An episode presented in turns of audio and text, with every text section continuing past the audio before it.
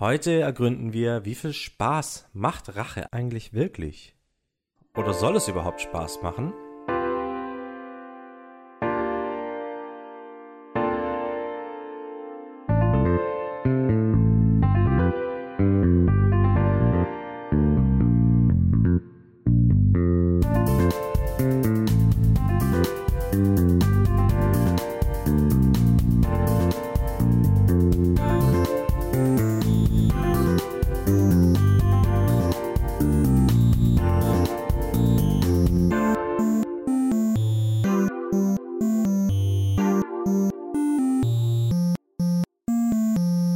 Damit ein weiteres herzlich willkommen zu einer wunderbaren weiteren Folge von Im Auge des Betrachters. Wir machen heute Part 2, Part 2.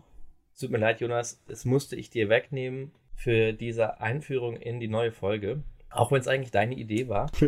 ich habe ja schon vorweggenommen, Jonas ist da. Hi, und das ist mein Partner in Crime, Nils. Auch Hallo von mir. Wir beide stehen sehr auf Rache und deswegen hat uns das Spiel so gut gefallen und die Story und uns gar nicht emotional zermürbt. Nee, ich sag das ja auch schon in einer anderen Episode, dass ich für Rache immer zu haben bin. Thema ist, wie gesagt, Last of Us Part 2. Wir machen heute weiter, wo wir aufgehört haben. Und zwar wollen wir erst nochmal so ein bisschen das Thema der Sequels, Problematiken mit Sequels, was haben Sequels generell so an sich, womit haben sie zu kämpfen, aufzugreifen und dann endlich ganz, ganz tief in die Story eintauchen bevor wir dann noch mal zu den Charakteren kommen und am Ende noch ein bisschen streiten. Darauf freue ich mich schon seit einer ganz langen Zeit. Ich freue mich da auch super drauf, weil es ist nicht nur so, dass wir lange warten mussten, seit der ersten Hälfte dieser Kritik, sage ich mal, länger warten mussten, bis wir jetzt endlich weitermachen konnten, sondern wir haben diese Diskussion über Last of Us 2 schon sehr lange auf dem Herzen gehabt. Mhm. Und für diejenigen, die den ersten Teil nicht gehört haben, der Hinweis auch hier nochmal, es geht um die Story und dementsprechend wird das Ganze bis ins tiefste Detail gespoilert werden. Ich empfehle also, erst das Spiel zu spielen, dann den ersten Teil zu hören und dann hierher zurückzukommen und sich auch nochmal unsere Eindrücke bezüglich der weiteren Abschnitte zum Spiel anzuhören. Das ist doch eine gute Warnung, die ich auch unterschreiben würde. Was ist ja gerade eben schon angesprochen. Ich fand das ein ganz interessantes Thema, was Last of Us 2 angeht. Ich habe das mal unter The Nature of Sequels beschrieben. Was quasi so ein Sequel ausmacht, was da drin sein muss, Gibt es gute Sequels? Was macht ein gutes Sequel aus? Oder sind Sequels immer schlecht? Das ist ja gerade bei Filmen ist es ja sehr oft so, dass oftmals im ersten Teil die ganze Kreativität reingeflossen ist und in Teil 2, 3, 4, 5, 6 nur noch irgendwelche hanebüchenen Auswüchse kommen. Ja, und vor allen Dingen zum Beispiel auch das Worldbuilding natürlich vor allen Dingen im ersten Teil passiert. Du musst die Leute ja irgendwie in deinen Film reinführen und sagen, hier, das ist interessant, guckt euch das an. Deswegen, das ist dann im zweiten, dritten Teil eigentlich schon immer aufgebaut. Das heißt, das, was da vielleicht ein ganz interessanter Aspekt an einem Film ist, geht dann an dieser Stelle abhanden, weil es gar nicht mehr notwendig notwendig ist. Und was häufig auch passiert in meinen Augen, ist dann, dass da noch so krampfhaft versucht wird oder geglaubt wird, man müsste das Wordbuilding noch weiter ausreifen und, und ausschmücken und versaut in vielen Fällen dann das, was man im ersten Teil aufgebaut hat. Also ich kenne da viele Kritiker, die Matrix Revolution, Revelation, also den zweiten Teil auf jeden Fall. Revolution, glaube ich. Die haben den extrem kritisiert, weil viele Dinge, die der erste Teil suggeriert haben, wurden damit wieder widerlegt. Und ich finde auch, dass es an häufigeren Stellen passiert, dass eben der zweite Teil dann vieles, was man sich im ersten überlegt oder gedacht hatte, tatsächlich zerstört, weil ähm, es in eine andere Richtung weiter ausgebaut wird. Da finde ich nämlich aber auch ganz interessant, gerade im Thema Videospielen, dass meistens das Sequel besser ist als der Vorgänger, weil an den Gameplay-Mechaniken und ähnlichen gefeilt wird. Also wenn man sich zum Beispiel das allererste Assassin's Creed anschaut und dann Assassin's Creed Brotherhood oder auch wenn es halt schon bisschen kaputt gemacht wurde. Es ist schon ein unterhaltsameres Spiel. Auf jeden Fall. Also das ist wirklich ein sehr interessanter Aspekt, der auch wieder Pforten für ein komplettes Thema öffnet. Film gegenüber Spiel oder Interaktivität, interaktiven Elementen. Und da reden wir ja auch zu, zu dem Thema Interactive Movies. Dann entsprechend nochmal mehr, aber da hast du absolut recht. Der Unterschied ist halt hier, dass es diese interaktiven Elemente gibt und die sind in der Fortsetzung im Spiel halt meistens besser, weil sie einfach ausgefeilt sind, weil oftmals noch Spielerfeedback ist. Also die Vollversion ist ja dann im Endeffekt eine riesengroße Beta und ähm, heutzutage möchte ich nicht wissen, wie viel Analytics da im Hintergrund von jedem Spiel, weil Always Online ist ja quasi mittlerweile gang und gäbe, wenn nicht gerade verpflichtend wie viele Analytics da im Hintergrund noch gesammelt werden und auf Grundlage von dem allein schon das Ganze noch verfeinert werden kann. Also es ist wirklich ein sehr, sehr guter Punkt, der da mal ganz anders ist als in der Filmwelt. Beim Film halt vor allen Dingen um Inszenierung und Story geht. Und bei einem Videospiel kommt eben noch hinzu, dass man eben diese spielerischen Elemente hat und die sind tatsächlich meistens besser. Genau. Nur das Problem bei Last of Us ist, dass es eben so stark storylastig ist, stark Worldbuilding-mäßig und deswegen es ein bisschen, finde ich, einen schwereren Stand hat als jetzt zum Beispiel Call of Duty zu Call of Duty Modern Warfare oder selbst auch andere bisschen story-drivene Spiele wie Uncharted 1 und Uncharted 2 hat es da einfach ein bisschen schwieriger. Und wir haben ja im ersten Teil schon darüber gesprochen, dass die ganzen Mechaniken ein bisschen verfeinert wurden, ein bisschen dran gefeilt wurden. Das auch, finde ich, teilweise zu einem besseren Spiel macht, außerhalb vom Design, was beim ersten Teil mir besser gefallen hat. Geht ja genauso. Aber gerade hier ist sehr interessant, wie die Geschichte weitergeht. Also man hätte ja auch, wie wir auch im ersten Teil gesagt haben, einfach einen ganz anderen Ort raussuchen können, ganz andere Charaktere. Aber sie haben sich ja mit Absicht dafür entschieden, ein Part 2 daraus zu machen und wieder mit äh, den altbekannten Gesichtern weiterzuspielen, zumindest bis zu einem gewissen Grad. da kann ich dann auch verstehen, dass das Sequel bei manchen Leuten nicht so gut angekommen ist. Aber ich kann noch besser verstehen Neil Druckmann, wenn er sagt, ähm, er möchte nicht nochmal das Gleiche machen und deswegen eine neue Geschichte mit einem neuen Fokus irgendwie finden. Das ist ganz interessant, weil ich finde, er hat in vielerlei Hinsicht das Gleiche gemacht. Da kommen wir auf jeden Fall dann bei dem großen Storybatzen nochmal dazu, weil das ist für mich auch ein Punkt, dem ich zwiegespalten gegenüberstehe, dass es eine gewisse Spiegelung im Teil 2 gibt gegenüber Teil 1. Ja, und was ich ja gerade schon angesprochen habe, auch was bei Filmen im zweiten Teil halt oftmals verloren geht, ist das Worldbuilding. Und das war für mich einer der großen Punkte für den ersten Teil, dass da eine Welt aufgebaut wurde. Ich habe sowieso ein Endzeit-Fable, die halt einfach glaubhaft und in sich sehr stimmig war und die auch einfach mit jedem weiteren Abschnitt dieser Reise immer Bewunderungen auslösende Momente erzeugt hat. Und das zum Beispiel fand ich jetzt im Vergleich zum ersten Teil, im zweiten, tatsächlich an einigen Stellen sehr schwach. So ganz konkret finde ich, dass diese Infizierten und die von der Natur eroberte Welt und das Design insgesamt von den Infizierten im zweiten Teil irgendwie untergeht. Wir haben darüber ja schon geredet, dass wir erfinden, dass die Infected auf einmal mehr so Teil der Welt sind und einfach so eine Selbstverständlichkeit, die dementsprechend auch storytechnisch gar nicht mehr den Fokus bekommt, sondern einfach nur, sie sind halt da und das ist halt was, was für mich den ersten Teil sehr ausgemacht hat, was sicherlich auch so war und was jetzt halt einfach so eine Nebensächlichkeit geworden ist. Mhm. Auch was ich mit dem Buch The World Without Us meinte. Du hast halt immer wieder diese Elemente gehabt, wo du gesehen hast, ah, hier kämpft sich die Natur die Welt zurück, aber jetzt sind wir an einem Punkt angekommen, wo auch dieses Designelement von der Welt, finde ich, sehr untergeht, weil die Natur so krass die Welt zurückerobert hat, dass das sehr unterschwellig nur noch klar wird, ah, Moment mal, wir befinden uns ja hier eigentlich in einem zivilisierten Teil. Mhm. Also zumindest anfangs und dann auch, wenn wir zu diesen Scars kommen und sowas, die natürlich ein sehr naturverbundener Kult sind. Und ja, das, das ist für mich tatsächlich etwas, was im Vergleich zum ersten Teil auf jeden Fall weniger Impact hat und einfach halt dagegen abstinkt. Ich stimme dir da teilweise zu, auf jeden Fall. Ähm, ich fand auch, es war einfach damals noch viel, die Agency war viel größer, wenn es um die Infected geht und die waren eben auch seltener und geschickter eingesetzt. Also davor war man ja, war man ja als Joel und Ellie unterwegs und man hat sich halt durchgekämpft und da gab es immer wieder mal kleine Gruppierungen.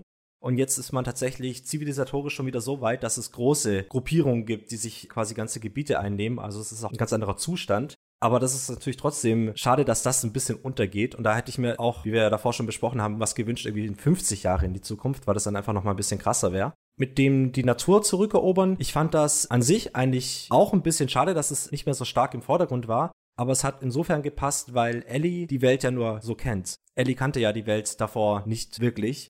Und deswegen war das einfach so. Aber ich weiß jetzt auch nicht, ob ich da gerade eine, eine, eine Ausrede erfinde oder ob das wirklich geplantes Design war irgendwie.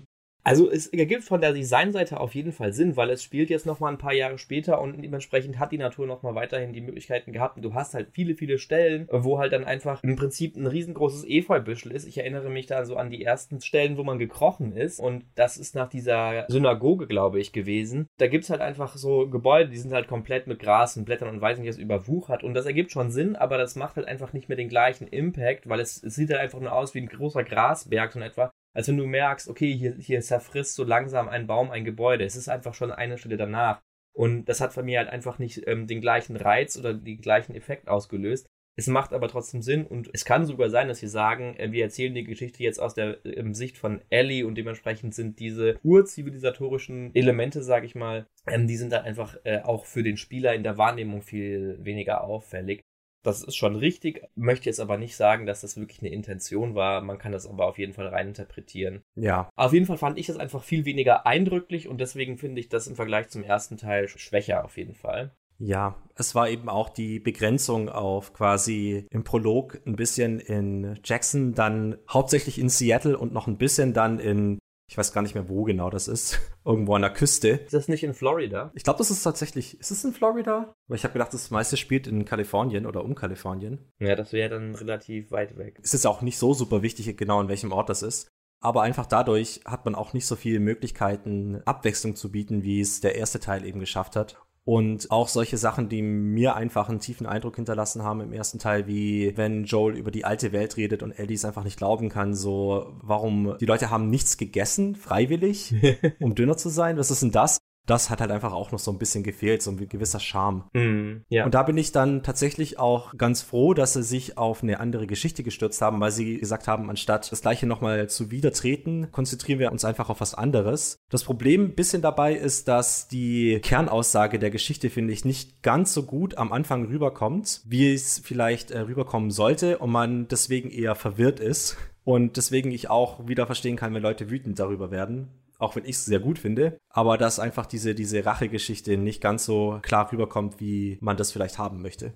Ja, ich würde sogar noch sagen, am Anfang ist es am stärksten, was die Rache angeht, aber lass uns das mal gerne an das Ende hängen, was so die Thematik zur Rache angeht. Wunderbar. Und jetzt nochmal auf den Sequel-Charakter zu sprechen kommen, weil mich würde wirklich sehr interessieren, wie du zur Musik stehst. Weil für mich war die Musik im ersten Teil atemberaubend. Ich fand das so eine charakteristische Musik und ich habe auch seitdem nichts mehr erlebt, was dem gleichkommt und so eindeutig auf ein bestimmtes Spiel zugeschnitten ist und so wiedererkennbar. Mhm. Also in meiner persönlichen Wahrnehmung, es gibt definitiv Sachen, die allein schon aufgrund von Nostalgiefaktor, sei es Mario, sei es Zelda, jeder sofort einem Spiel zuordnet. Aber das ist halt eine Melodie und in diesem Fall ist es halt ein Stil. Und ich finde, das ist wirklich etwas, das dem Spiel nochmal so eine ganz eigene, also einen ganz eigenen Charakter gegeben hat. Wie hast du die Musik im zweiten Teil wahrgenommen? Immer noch gut, aber nicht so eindrucksvoll wie im ersten Teil. Okay, weil ich habe mich nämlich gefragt, ob das meine Wahrnehmung ist. Also mir ging es tatsächlich so, dass die Musik einen tieferen Eindruck bei mir hinterlassen hat im ersten Teil. Ich habe auch den, den Soundtrack und ich höre den auch ab und zu mal, weil er einfach genial ist. Und mein zweiten Teil, der ist immer noch gut, aber er zieht irgendwie nicht mehr ganz so. Ja, so im Laufe des Spiels habe ich dann irgendwann so gemerkt, ah, hier läuft ja gerade Musik. Dann hat es irgendwie so dieses Klick gemacht. Mir war das bis jetzt noch überhaupt nicht aufgefallen, dass es ja eigentlich die ganze Zeit musikalisch untermalt ist. Dabei ist das ja sicherlich wieder der gleiche Künstler, Gustavo Santaolala, der ja übrigens auch Konzerte zu dem Soundtrack gibt, ne? Mhm. Der ist wirklich gut angekommen. Und in dem Moment habe ich realisiert, dass die Musik zwar nicht schlecht ist, aber ich, sie war für mich überhaupt nicht besonders präsent und hat halt auch da wieder total hinterm ersten Teil in ihrer Wirkung zurückgestanden. Also es war für mich diesmal mehr Score als Soundtrack. Ja, der Soundtrack kam halt nur richtig zum Glanz in den eher ruhigeren Szenen dazwischen. Aber ja, mir ging es tatsächlich auch so, dass ich den nicht mehr ganz so eindrucksvoll fand. Alarm! Alarm! Spoiler. Findest du denn jetzt, dass das ein gelungenes Sequel ist oder findest du, es ist kein gutes Sequel? Wertet es das erste Spiel auf oder nicht? Ich finde tatsächlich, dass die zwei Spiele relativ getrennt voneinander sind. Natürlich können sie das nicht sein, weil sie inhärent miteinander verbunden sind. Aber mein Enjoyment von dem ersten Teil wird nicht kaputt gemacht durch den zweiten Teil und auch andersrum. Also ich werde immer noch den ersten Teil spielen können und ich werde mich immer noch darüber freuen können, über die großartige Geschichte und die Charaktere. Und so geht's mir aber auch im zweiten Teil. Da freue ich mich auch über die Geschichte und Charaktere eben auf eine viel depressivere Art und Weise. aber ich finde tatsächlich, dass es ein gutes Sequel ist, das vor allem auch so ein paar eindrucksvolle Stärken aus dem ersten Teil genommen hat und darauf aufgebaut hat und auch alles darum gesponnen hat. Ja, das ist gut. Also ich habe mir selbst noch nicht die Gedanken dazu gemacht, wie ich überhaupt dazu stehe, was den ähm, Charakter oder was angeht. Ist es jetzt ein würdiger, ein guter, ein schlechter Nachfolger? Aber das ist ein ganz guter Ansatzpunkt zu sagen, naja, man kann die Sachen ja immer noch unabhängig voneinander genießen. Und ich weiß, dass ich das kann, weil ich auto mich gerne wieder als Star Wars-Fan und bin auch in der Generation derjenigen, die mit der 1, 2, 3 Trilogie aufgewachsen sind und finde deswegen auch da sind viele gute Aspekte drin und kann mich da dran ergötzen. Und ich weiß ja, wie der dritte Teil endet und trotzdem kann ich immer wieder alle drei Teile genießen. Mhm. Das Wissen macht mir halt nicht das Erlebnis kaputt. Und jetzt, wo ich darüber nachdenke, sehe ich eigentlich genauso. Es macht mir nicht den ersten Teil kaputt, auch wenn ich weiß, dein Hauptcharakter im ersten Teil, der für mich auch noch ein wichtiger Charakter generell ist, stirbt in absehbarer Zeit. Spoiler, Mann. ah, Entschuldigung. Dadurch kann ich ja trotzdem noch diese Reise genießen. Genau, also bei manchen Sachen geht's nicht. Ich gehe mal ganz kurz auf Topic. Ich war noch nie ein großer Game of Thrones Fan, aber die die letzten Staffeln haben das Ganze so in den Sand gesetzt, dass ich auch keinen Bock habe, die Serie jemals wieder anzufangen. Das ist ein ähm, interessanter Punkt, weil das habe ich mich nämlich letztens erst gefragt, weil House of Dragon. House of Dragon, genau. Und da habe ich mich gefragt, also ich habe eigentlich die ersten Staffeln sehr genossen, die waren ja auch noch relativ nah an den Büchern ob ich die nicht nochmal gucken wollen würde, weil ich habe zwar die großen Twists und sowas noch im Kopf, aber mich würde mal interessieren, ob ich die noch immer genießen kann, zumal sie auch produktionstechnisch vom Production Value einfach viel, viel schlechter sind als die letzten Staffeln. Oder ob mir jetzt dieses Ende da auch den Anfang kaputt gemacht hat. Interessante Frage. Kann man auch gerne mal irgendwann diskutieren, aber ich glaube, das würde jetzt zu ausufernd werden. Ja, Game of Thrones hat auch, glaube ich, schon die halbe Welt ihren Senf zu abgegeben. Ja, glaube ich auch. Und ich würde dann einfach gerne zur Story übergehen. Ja, da ist natürlich auch nochmal der Hund begraben, was viele Sachen des Sequels ausmachen. Viele Stärken meiner Meinung nach und wahrscheinlich Schwächen von deiner Seite aus. Genau, würde ich einfach gerne ein bisschen in die Story reingehen, nicht Punkt für Punkt das Ganze durchgehen, aber halt mal die interessantesten Aspekte und dann später, wenn wir dann über die Charaktere oder über gewisse Themen reden, dann noch tiefer darauf eingehen. Ja, sehr gerne. Möchtest du einfach mal mit dem Prolog anfangen, weil ich vergessen habe, dass man mit Joel anfängt. Ja, also ich fand den Einstieg tatsächlich, also allein schon den Cutscene-Einstieg nach so einem langen, einer langen Zeit nach dem ersten Teil mit dieser Entscheidung Joel Souls, die eben hier auch nochmal die Warnung. Ich gebe das Ende des ersten Teils an. Alarm! Alarm! Diese Entscheidung, dass er sich gegen die Rettung der Menschheit in Anführungsstrichen oder man weiß es nicht, ob es die Rettung der Menschheit war, aber er nimmt der Menschheit die Chance auf die Rettung und er entscheidet sich entsprechend dagegen. Und das hat mich aus der neuen Perspektive, das ist quasi der Spieleinstieg, in seiner Schwere wieder voll erwischt. Mhm. Also als ich den ersten Teil zu Ende gespielt habe, habe ich ja auch schon gesagt, habe ich das voll nachvollzogen und gesagt, ja, hätte ich auch so gemacht. Und diesmal war es aber auch so inszeniert, dass ich so gedacht habe, alter Vater, was für eine krasse Entscheidung eigentlich. Mhm. Und ja, war dann aber auch echt sehr happy, dass dann der Einstieg mit Joel stattgefunden hat und man erstmal mit ihm sozusagen, ja, sich durchs Tutorial bewegt hat. Das hat mir schon Glücksmomente beschert. Aber dir offensichtlich nicht, weil du es sogar vergessen hattest. Nee, hat, es hat tatsächlich, als ich es mir jetzt nochmal angeschaut habe, fand ich es auch sehr schön und auch mit dem Ende, dass er dann Ellie die Gitarre gibt und ihr quasi sagt, hey, ich habe dir das doch versprochen, ich werde dir jetzt beibringen, wie man Gitarre spielt, was ja auch ein super relevanter symbolischer Charakter durch das gesamte Spiel hat. Fand ich dann schon richtig, richtig cool, muss ich sagen. Mir hat dann auch der Teil danach gefallen, da haben wir davor auch schon gesprochen, wenn man dann mit Ellie quasi aufwacht und sich bereit macht für die Patrouille und ein bisschen durch Jackson durchläuft und sieht, wie das Leben wieder beginnt zu sprießen, wie Kinder da sind, wie die Leute sich sicher fühlen und nicht quasi in Angst kauern oder sich umbringen. Und man entdeckt ja dann auch, während man die Patrouille macht, wie sie das Ganze sichern und sowas. Das fand ich einen sehr coolen Blick quasi in, wie kann es denn auch noch aussehen außerhalb dieser gesetzlosen und trostlosen Welt. Ich hatte da tatsächlich eher meine Probleme mit, weil ich diese zeitliche Entwicklung, wir leben in einer apokalyptischen Welt und dann gibt es einen Cut und nachdem man dieses nervenaufreibende Erlebnis hatte, ich fand das halt einfach sehr klischeehaft, das habe ich auch schon gesagt und habe eher gedacht, ah, jetzt auch noch hier so tollende Kinder. Es war mir irgendwie so ein bisschen zu mit dem Vorschlaghammer irgendwie, so ein bisschen aufgedrückt, wie glücklich dieses äh, Leben jetzt auf einmal ist es war natürlich nur eine Momentaufnahme, aber es hat eher den Eindruck vermitteln sollen, okay, die letzten, weiß ich nicht, drei Jahre, wie viele Jahre sind vergangen? Vielleicht waren es sogar mehr, eher mehr, so wie Ellie gealtert ist. Das sind vier Jahre dazwischen. Ja, also die letzten paar Jahre sind ja dann eher in eine sehr positive Richtung verlaufen und Ellie ist jetzt relativ behütet und hat irgendwie eine schöne Community und sowas. Das war mir einfach zu oft gesehen einfach. Und ja, habe ich ja schon gesagt, ich habe dann gehofft, ja, jetzt bitte aber nicht hier erstmal so ein Drittel des Spiels oder weiß ich nicht, so ein Aufbauspiel, wo man noch Ressourcen für den Ort sammelt oder sowas. Da hatte ich dann wirklich keine Lust drauf. Das heißt, in dem Moment war ich eher ein bisschen abgeturnt von dieser, dieser Ortschaft, die da gezeigt wurde. Ich hätte es cool gefunden, tatsächlich, wenn man das Spiel in der Richtung gestaltet hätte, dass man nach und nach diesen Ort aufbaut. Weil dann hätte ich auch dieses Invest gehabt von meiner Position als Spieler.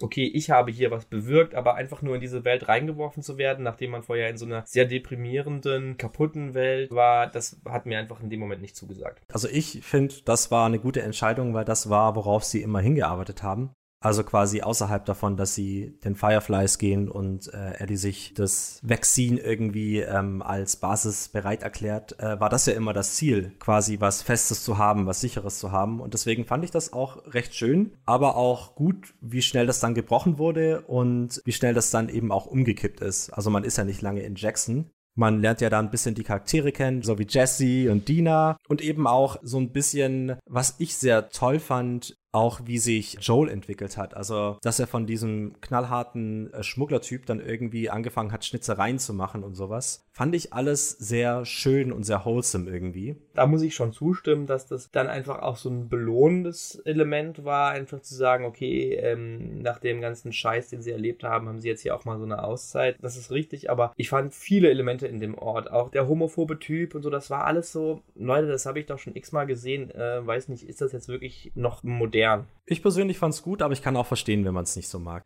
Was dann sonderbar war an dem Prolog, ist, dass man auf einmal einen anderen Charakter gespielt hat mit dem man davor noch nie was zu tun hatte. Und zwar mit Abby, wie man ja später herausfindet. Und äh, da fand ich auch schon toll gemacht, wie die Geschichte sich verwebt. Also, mhm. dass man dann die Geschichte von zwei Perspektiven sozusagen mitkriegt und sie ja dann Tommy treffen, eben auch Joel und wie sie ja dann flüchten vor den äh, Infected und sowas. Das fand ich echt alles toll gemacht. Und dann eben dieser dieser Verrat, dieser brutale Verrat. Ja, also äh, bevor wir jetzt da so durchjagen, will ich auf jeden Fall noch was zu den Momenten sagen.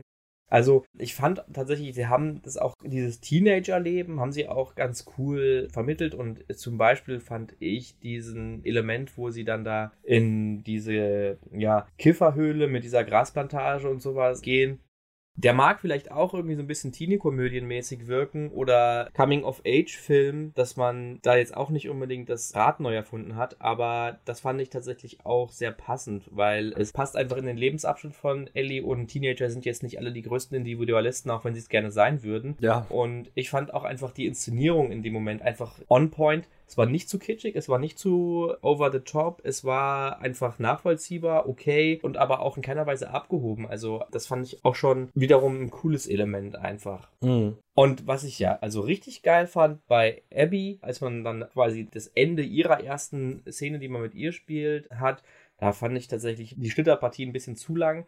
Aber dann das erste Mal dieses Horden-Element, das war schon echt nervenaufreibend. Mhm. Und in dem Moment, ich habe es ja schon angesprochen, fand ich es auf jeden Fall noch cool. Es war mir dann letztlich in Abbys Abschnitt zu häufig, mhm. aber in dem Moment fand ich es tatsächlich echt eine coole Ergänzung, dass man dann auch noch mal so eine ganz neue Mechanik reinbringt, die äh, den Spieler tatsächlich richtig schön unter Druck setzt ja, wenn es da mit Ellie weitergeht und man quasi die Nachricht bekommt, okay, ähm, Joel ist verschwunden und wird vermisst, dann hatte ich wirklich richtig krass den Drang, okay, den muss ich auf jeden Fall finden und wollte da auf jeden Fall so schnell wie möglich hin. Man hat ja auch vorher schon mitbekommen, was mit Joel passiert ist, nämlich, dass sie nicht besonders freundlich aufgenommen wurden. Dementsprechend meine Motivation hat sehr gut mit Ellies Motivation übereingestimmt. Das fand ich sehr gut in dem Moment geschrieben oder auch inszeniert. Das sehe ich genauso. Man weiß ja nicht genau, was Abby ist, also wer Abby ist und was ihre Motivation ist. Man hat nur mitgekriegt, dass sie komisch äh, irgendwie reagiert hat, als sie erfahren hat, dass einer der beiden, also Tommy und Joel, dass der Joel ist. Und ja, dann wird Tommy niedergeschlagen, Joel wird niedergerungen und auf brutalste Art und Weise gefoltert. Da würde mich mal interessieren, was hast du dir für Gedanken gemacht, als du gemerkt hast, irgendwie stimmt hier was mit dieser anderen Gruppe nicht? Als sie dann auch darauf reagiert haben, okay, ach, du bist Joel, so. Was hast du dir da gedacht? Tommy, this is my brother. Joe. You look like you heard of us or something. Ich habe mir gedacht, oh fuck, das ist nichts Gutes.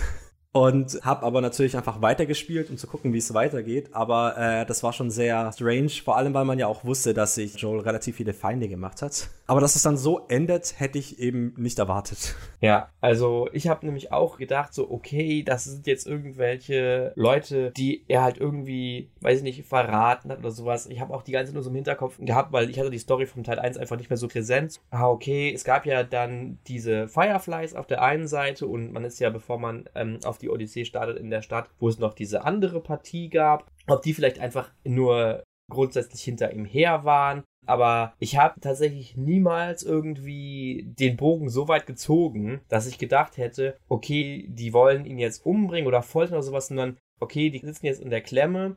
Aber ich habe nur gedacht, okay, shit, was passiert jetzt hier? Was wollen die von ihm? Ich habe nur gedacht, irgendwas wollen die von denen, irgendwie fühlen sie sich von ihm hintergangen oder sowas aber hätte niemals so weit gedacht, dass da tatsächlich diese direkte Verbindung zu finalen Entscheidungen aus dem ersten Teil existiert. Mhm.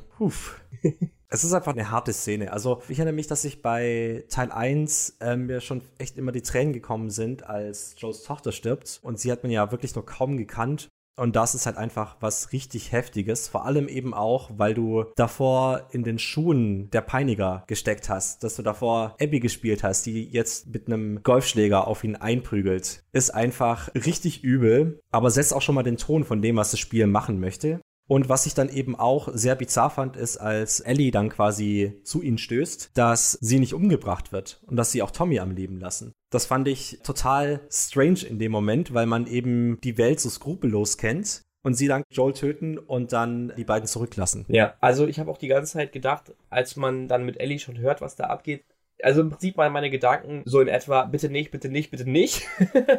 ähm, wenn man dann so die Treppe runtergeht und den Raum öffnet und dann sieht man ihn da so zugerichtet und ich habe eigentlich immer noch so die Five Stages of Grief durchlaufen und war da auf jeden Fall noch bei dem Abstreiten, dass das in irgendeiner Weise negativ enden könnte.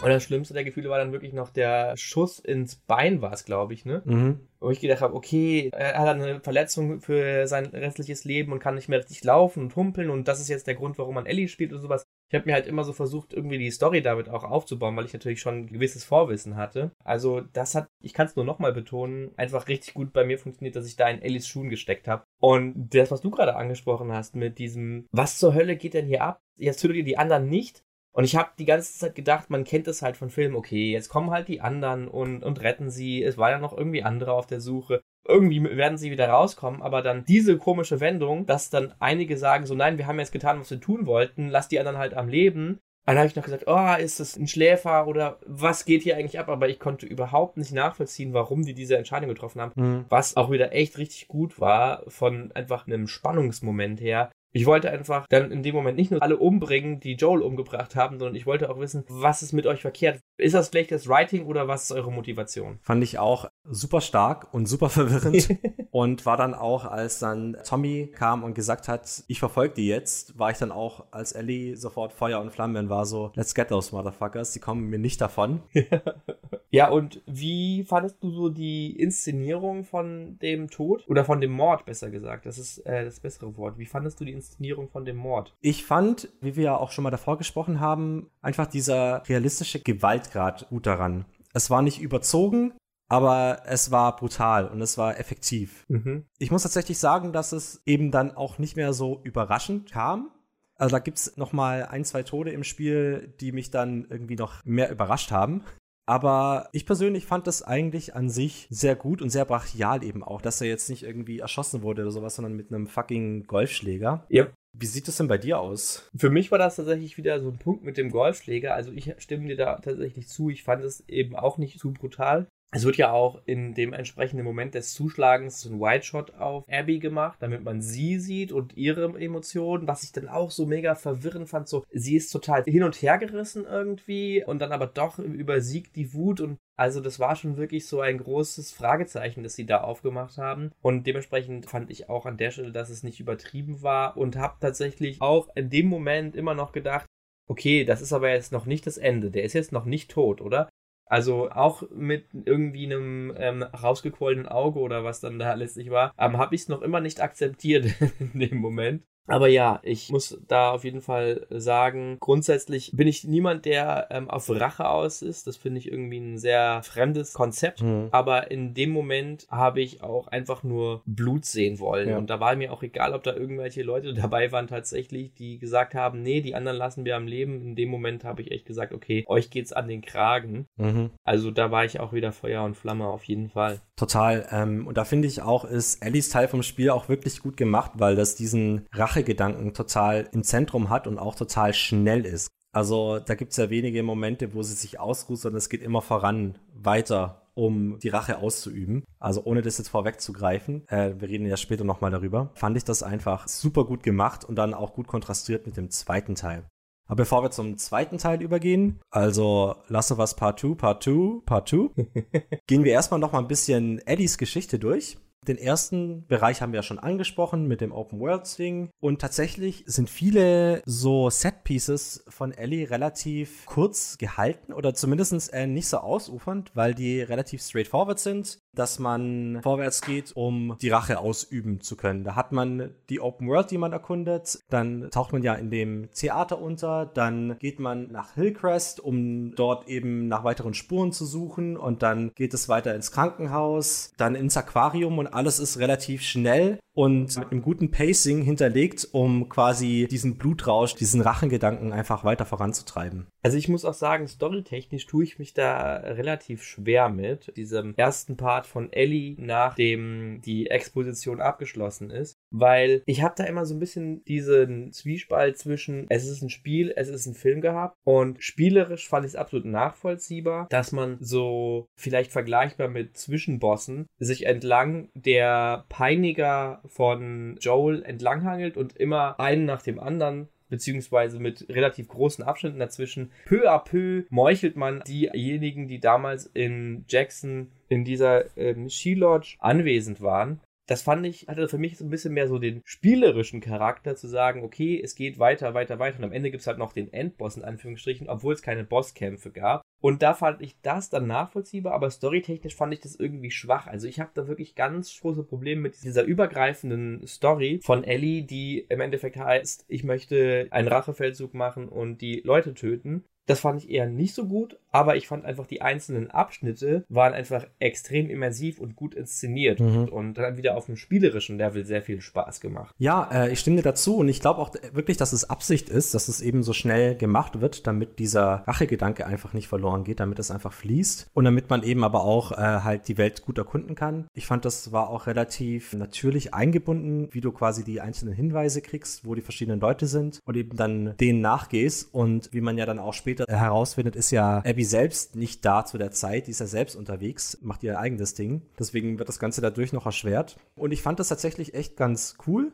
Auch wenn es ein bisschen oberflächlich war, also wenn es jetzt nur das gewesen wäre, wäre das Spiel ein bisschen enttäuschend gewesen, weil gerade sowas wie die Scars und was die Wolves sind, alles so ein bisschen eben nur nebenbei erklärt wird, weil quasi der Gedanke der Rache immer im Vordergrund steht. Aber das fand ich tatsächlich ganz cool, dass man einfach mitbekommt, okay, ich befinde mich hier in einem Kriegsgebiet, möchte ich es nennen, zwischen zwei Parteien, aber ich selbst bin außen vor und man kriegt einfach Einblicke und Eindrücke, aber es ist eigentlich nicht Teil ihrer Geschichte. Mhm. Und das finde ich richtig richtig gut, weil es hat schon definitiv den Eindruck gemacht, dass das Fleisch hat, dass das ausgefeilt und ausgearbeitet ist und dass es nicht einfach nur ein Setting ist, in das du reingeworfen bist, sondern das hat schon Hand und Fuß gehabt. Mhm. Und deswegen fand ich das tatsächlich einen eher starken Aspekt, dass es betrifft mich nicht, aber es betrifft den Ort, an dem ich mich befinde. Aber das war ja auch immer wieder unterbrochen, diese Momente von den Flashbacks, da kommen wir später noch zu. Mhm. Und deswegen fand ich tatsächlich doch, dass diese Racheaktion oder dieser Rachemoment eher zerstückelt war. Vor allen Dingen, weil die Gameplay-Passagen dazwischen teilweise schon echt lang waren. Und ich meine, ich habe es auf einem schwierigen Schwierigkeitsgrad gespielt. Und dadurch, dass es sich natürlich auch nochmal extra in die Länge gezogen hat, weil ich mir natürlich eher Zeit nehmen musste, um von Ort zu Ort zu kommen. Dann habe ich auch noch den Drang gehabt, viel zu erkunden bis ich dann irgendwann gesagt habe, nein, das ist mir zu gruselig und dabei beziehe ich mich vor allen Dingen auf eine Stelle. Und zwar ist es relativ weit am Ende. Ich meine sogar nach dem Kino oder Theater, in dem sie sich befinden sogar, Da gibt's so eine Art Parkhaus oder sowas. Mhm. Und da gibt's einen ganz dunklen Bereich, relativ weit unten, und da sind mega viele Zombies. Und da bin ich erst so rein und dann habe ich einfach gesagt, nee, nee, das ist mir zu dunkel, es regnet die ganze Zeit, es donnert, ich gehe jetzt. Das ist mir nicht wert, egal was man da findet. Da habe ich dann wirklich mal gesagt, ich erkunde hier nicht, ich glaube, hier finde ich nichts als Loot und Zombies oder Infected. Genau, also ich fand irgendwie, es ist schon im Laufe der Zeit diese Rache-Sache immer weiter abgeklungen. Fand ich tatsächlich nicht so sehr. Klar, die wurde immer mal wieder ein bisschen unterbrochen, aber wurde dann auch wieder quasi auf den Punkt gebracht, wie zum Beispiel am Ende von der Krankenhausgeschichte, wo sie dann die eine Doktorin findet, die ja auch mit in Jackson war und nicht einfach nur irgendwie tötet, sondern foltert. Also richtig foltert. Man kriegt es ja natürlich nicht mit, aber es wird natürlich stark impliziert. Und da hat dann Ellie auch eine Grenze überschritten, die davor noch da war, hatte ich das Gefühl. Also ich habe sie nie so eingeschätzt. Joel hat es gemacht, um irgendwie halt zu überleben oder so. Aber äh, Ellie war halt nie so der Typ dafür. Und das fand ich dann schon eine starke Szene, die mich auch berührt hat, muss ich sagen. Das war die Szene, die ich eben angesprochen habe. Das war für mich tatsächlich so mitunter die stärkste Szene im Spiel. Ich fand die sowas von intensiv. Die war in jederlei Hinsicht super inszeniert mit dem Licht und auch dieser Fokus auf das Gesicht von Ellie, das sich immer mehr verändert. Das war für mich so richtig, richtig immersiv. Also ich habe mich da auch wieder in ihr gespiegelt gesehen. Erst dieses, nee, das mache ich nicht. Und dann einfach diese aufbrausende Wut, die dann sogar so weit gekommen ist, dass ich dann also ich bin erst die ganze Zeit mitgegangen und wollte am Anfang nicht zuschlagen und dann habe ich halt einfach nur noch Bock gehabt zu meucheln und dann hat man das auch noch in diesen Emotionen in ihrem Gesicht, in ihrem Gesichtsausdruck gesehen und da war ich dann erst voll dabei und gesagt, okay, gib ihr, gib ihr einfach. Und dann hat es aber auch so wirklich wieder umgeschwenkt, dass ich gesagt habe, okay, Kacke, was mache ich hier eigentlich? Mhm. Das war wirklich für mich mit die stärkste Szene. Und die hat für mich, was ich gerade angedeutet habe, auch wieder so auf den Punkt gebracht, dass das Timing des Spiels, was dieses Rachemoment angeht, super gut war. Weil ich fand, es ist bis dahin so viel unterschiedliche Sachen passiert, die eben nicht nur per se dieser ähm, relativ schnelle Rachezug durch Seattle sind, also ich war dann eigentlich nicht mehr blind auf Rache aus. Das war so der anfängliche Moment, nachdem Joel tot war, weil ich gesagt habe, ihr könnt mir doch nicht diesen Charakter nehmen. Und dann ist aber doch so viel passiert und dann hat man diejenigen dort gefunden und dem einen ein Messer in den Bauch gerammt und so. Und dann war ich schon eigentlich überhaupt nicht mehr so richtig drin und habe eigentlich gedacht, so, nee, also mich interessiert eigentlich nur noch Abby. Die anderen sind mir relativ Wurst mittlerweile. Und dann hat man wieder diesen Moment, wo man anfangs so denkt, tu's nicht und dann, okay, tu's. Das fand ich vom Timing einfach super. Ja, und das spricht für das gute Writing in dem Spiel, also dass es sowas in einem auslöst. Ja, dass man einfach menschlich sein möchte. Genau, ja, total. Finde ich auch eine richtig gute Sache. Und es passiert ja auch wirklich relativ viel. Also gerade mit Dina, mit ihrer Schwangerschaft und dann taucht der Jesse noch auf. Da können wir dann auch gerne später nochmal spezifischer drauf eingehen. Und dann trifft ja Ellie nochmal eine Entscheidung, nachdem Jesse und Dina eigentlich gehen wollen dass sie sich von den zwei abtrennt und sagt, nee, ich bin jetzt so nah an Abby dran, ich möchte jetzt nicht aufgeben, ich möchte die Rache. Wo ich dann auch so war, so, ach, muss das sein? Versuch doch besser, dir ein schönes Leben zu machen. Ja, stimmt, genau. Die Szene mit der Tiefgarage, die ich eben beschrieben habe, war nämlich genau dann. Dass man danach alleine unterwegs ist, was es nochmal gruseliger gemacht hat, einfach. Mhm. Und jetzt erinnere ich mich auch, dass ich auch genau das gedacht habe, so brich's doch einfach ab. Ja. Dass ich eben an dem Punkt schon war und gedacht habe, nein, es ist es überhaupt nicht wert. Genau. Und auch mit diesem Konflikt zwischen den zwei Fraktionen, wo sie dann mittendrin ist, war auch so, du musst da nicht sein, du musst dir das nicht antun irgendwie. Ja. Ah.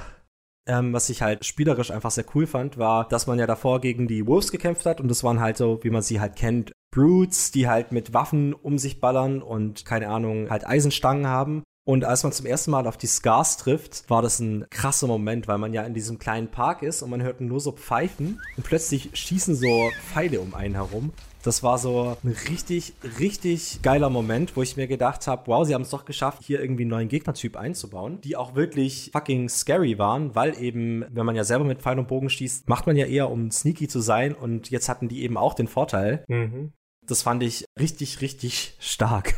Ja, Also da ist es mir echt nochmal der Blutdruck hochgegangen. die fand ich auf jeden Fall als Gegner auch eine große Aufwertung, weil als sie das erste Mal aufgetaucht sind und ich da in diesem Park in den Fahnen rumgekrochen bin, da habe ich auch so, wo sind die, wo sind die, wo sind die? Und dann wirst du auf einmal doch wieder entdeckt und alles fliegt um dich rum und ähm, man muss wegrennen und hoffen, dass man sich wieder verstecken kann, Mhm. was dann da in dem Gebiet glücklicherweise recht schnell möglich war. Aber ja, da muss man tatsächlich nochmal neue Gegner lernen und die fand ich einfach auch nervenaufreibend, weil man sie nicht so einfach bemerken konnte. Das Pfeifen fand ich eine gute Intention, hat bei mir aber keinen Schauer oder sowas ausgelöst tatsächlich. Bei, bei mir total. Ich habe mir gedacht, dass sie das geplant haben, aber das hat bei mir nicht so gut funktioniert. Nee, ich fand das richtig gut. Und ich ziehe meinen Hut vor dem Gedanken, aber es hat leider bei mir nicht geklappt. Nee, bei mir hat das echt voll gezogen. Ich bin ja auch ein totaler Sounddesign-Fan, deswegen war das echt ziemlich cool. Und eben auch, was man dann, ich weiß gar nicht mehr, ob man da so viel bei Ellie rauskriegt, aber was halt die Scars auch so gruselig macht, ist halt die Passion, die sie dahinter haben. Also diese Aufopferungsbereitschaft, dass die einfach echt nochmal irgendwie eine Ecke gruseliger waren. Das fand ich tatsächlich, das war was, was ich schade fand, dass man über die Entstehung des Gas dann immer wieder so kleine Häppchen vorgeworfen bekommt, aber es wird nie so richtig offenbart. Das fand ich echt schade. Also es gibt so einen Moment, wo dann da auch so eine Statue mit einem Altar ist, wo man relativ tief geht mit Lev, aber es bleibt immer noch sehr viel offen und ich wollte eigentlich unbedingt diese, wie hieß denn diese Messias-Frau von denen nochmal? Ich glaube, sie wird einfach nur als The Prophet bezeichnet. Genau, und man kriegt immer wieder so ein paar Häppchen hingeworfen von dieser Entstehung dieses Kultes und von der Prophetin. Und ich wollte die tatsächlich die ganze Zeit treffen. Ich fand die einen total interessanten Charakter. Und ich habe auch immer wieder so von den Sachen, die man so erfahren hat, gedacht, hey, ist das ein möglicher Verbündeter? Es gab irgendwie so eine Szene, da habe ich so eine Erinnerung, wie ich mir vorgestellt habe, dass ich mit der zusammen aus dem Knast ausbreche.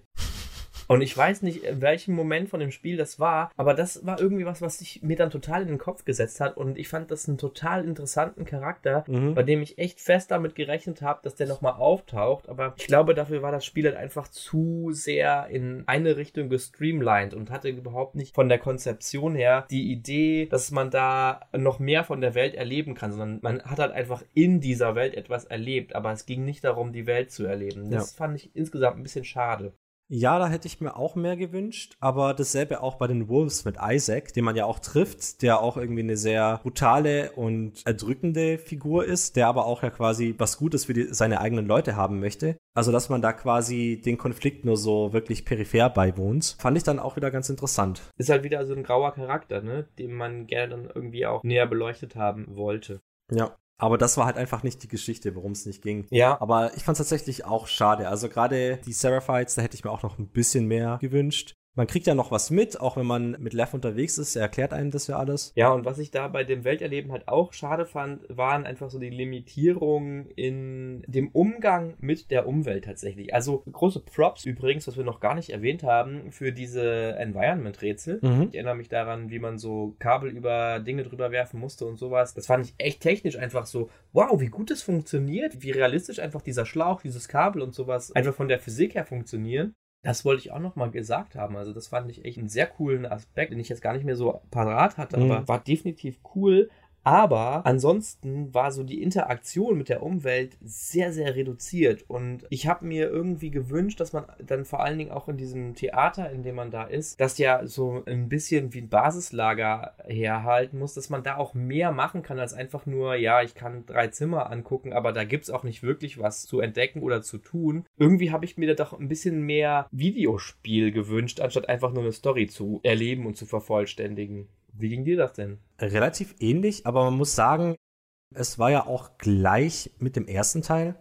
Da gab es ja auch nicht so viele Interaktionen mit der Umwelt und wenn dann eben halt hauptsächlich über Texte oder sowas, also über Nachrichten, die man entdeckt hat oder so. Und da fand ich, hat sich das Spiel jetzt nicht so viel genommen oder war relativ ähnlich wie der erste Teil. Und ich fand das tatsächlich in Ordnung. Also ich hätte mir auch gern noch mehr gewünscht, aber da ist dann wieder die Frage, ist es gut in einem Spiel, wenn man irgendwie gerade verfolgt wird, dass man sich dann jede Schublade angucken kann, um zu schauen, ob da noch irgendwie was drin ist und die Gegenstände hochnehmen und drehen und sowas. Deswegen finde ich den Fokus schon in Ordnung. Und gerade in Bereichen, wo es ja auch wichtig war, wie zum Beispiel auf der Farm oder in Joes Haus, konnte man ja sich auch relativ viele Objekte angucken und näher betrachten. Deswegen finde ich, haben sie das eigentlich da schon einen ganz guten Bogen geschlagen. Ja, es ging mir gar nicht so sehr darum, so dieses Skyrim-mäßige oder Oblivion-mäßige, ich kann alles angucken und, und da gibt es vielleicht eine Geschichte hinter, sondern auch einfach, dass man da spielerisch was draus macht, also dass man irgendwie diesen Basislager-Charakter irgendwie aufgreift. Also das liegt auch einfach daran, dass es in dem Fall halt ein Nachfolger war und ich deswegen denke, es muss halt noch was zusätzlich geben. Man kann nicht einfach das gleiche Spiel nur ein bisschen aufpolieren und die Story weiterführen, beziehungsweise das wäre was, was ein Nachfolger gut anbietet und was ja auch in einigen äh, Spielen so gehandhabt wird. Und habe deswegen mir immer in dem Moment gewünscht, ah, hier wäre es cool gewesen, wenn man einfach noch ein bisschen mehr machen könnte, als einfach nur eine coole Location sich anzugucken und zu genießen. Ich verstehe schon, was du meinst, auf jeden Fall. So, jetzt interessiert mich, ich habe ja gerade für mich einen sehr intensiven Moment beschrieben, und zwar diese Folterszene von dieser schwarzen Ärztin, die ja tatsächlich auch so ein Charakter war, bei dem man dann zeitweise Mitleid hatte. Und sie wurde immer mal wieder so von unterschiedlichen Seiten beleuchtet. Und sie hat sich aber dann vielleicht auch so aus der Notsituation heraus als doch eine Bitch herausgestellt. Und dann habe ich wieder kein Mitleid mit ihr gehabt. Und mich würde jetzt interessieren, es gibt ja eine andere Szene, nämlich die mehr oder weniger unabsichtliche Tötung einer sehr hochschwangeren Frau, Mhm. nämlich Mel. Wie hast du denn diesen Moment empfunden? War das für dich ein intensiver Moment? Für mich war das Aquarium mit Ellie ultra intensiv. Also für mich war das echt einer der Punkte, wo mir richtig das, das Blut hochgekommen ist. Einfach, weil man sich da so durchschleicht und dann tötet man diesen randomen Hund und man ist so nah dran, Abby zu finden. Und was mir auch noch besonders aufgefallen ist, war das Pacing, weil das wirklich sehr schnell und sehr effektiv war, weil man wirklich so man hat Abby quasi schon gerochen. Man war so nah dran und man geht ja dann durch ihre Schlafsäcke und sowas und findet dann heraus, dass die auch Fireflies sind, was man ja davor auch nicht gewusst hat, dass die ja mal früher Fireflies waren und das Ganze bauscht sich einfach so großartig auf und endet dann in diesem traurigen Crescendo einfach. Das fand ich richtig gut und man ist dann ja auch drin und redet mit den beiden, also mit Mel und Owen. Und man merkt auch von Ellie selbst, dass sie eigentlich gar keinen so einen Bock mehr darauf hat, Hm. dass sie einfach nur noch Abby finden möchte und dann ist es gut und dann eskaliert das eben so sehr. Und sie bringt Owen und Mel um und erfährt dann, dass Mel hochschwanger ist, genauso wie ihre Freundin.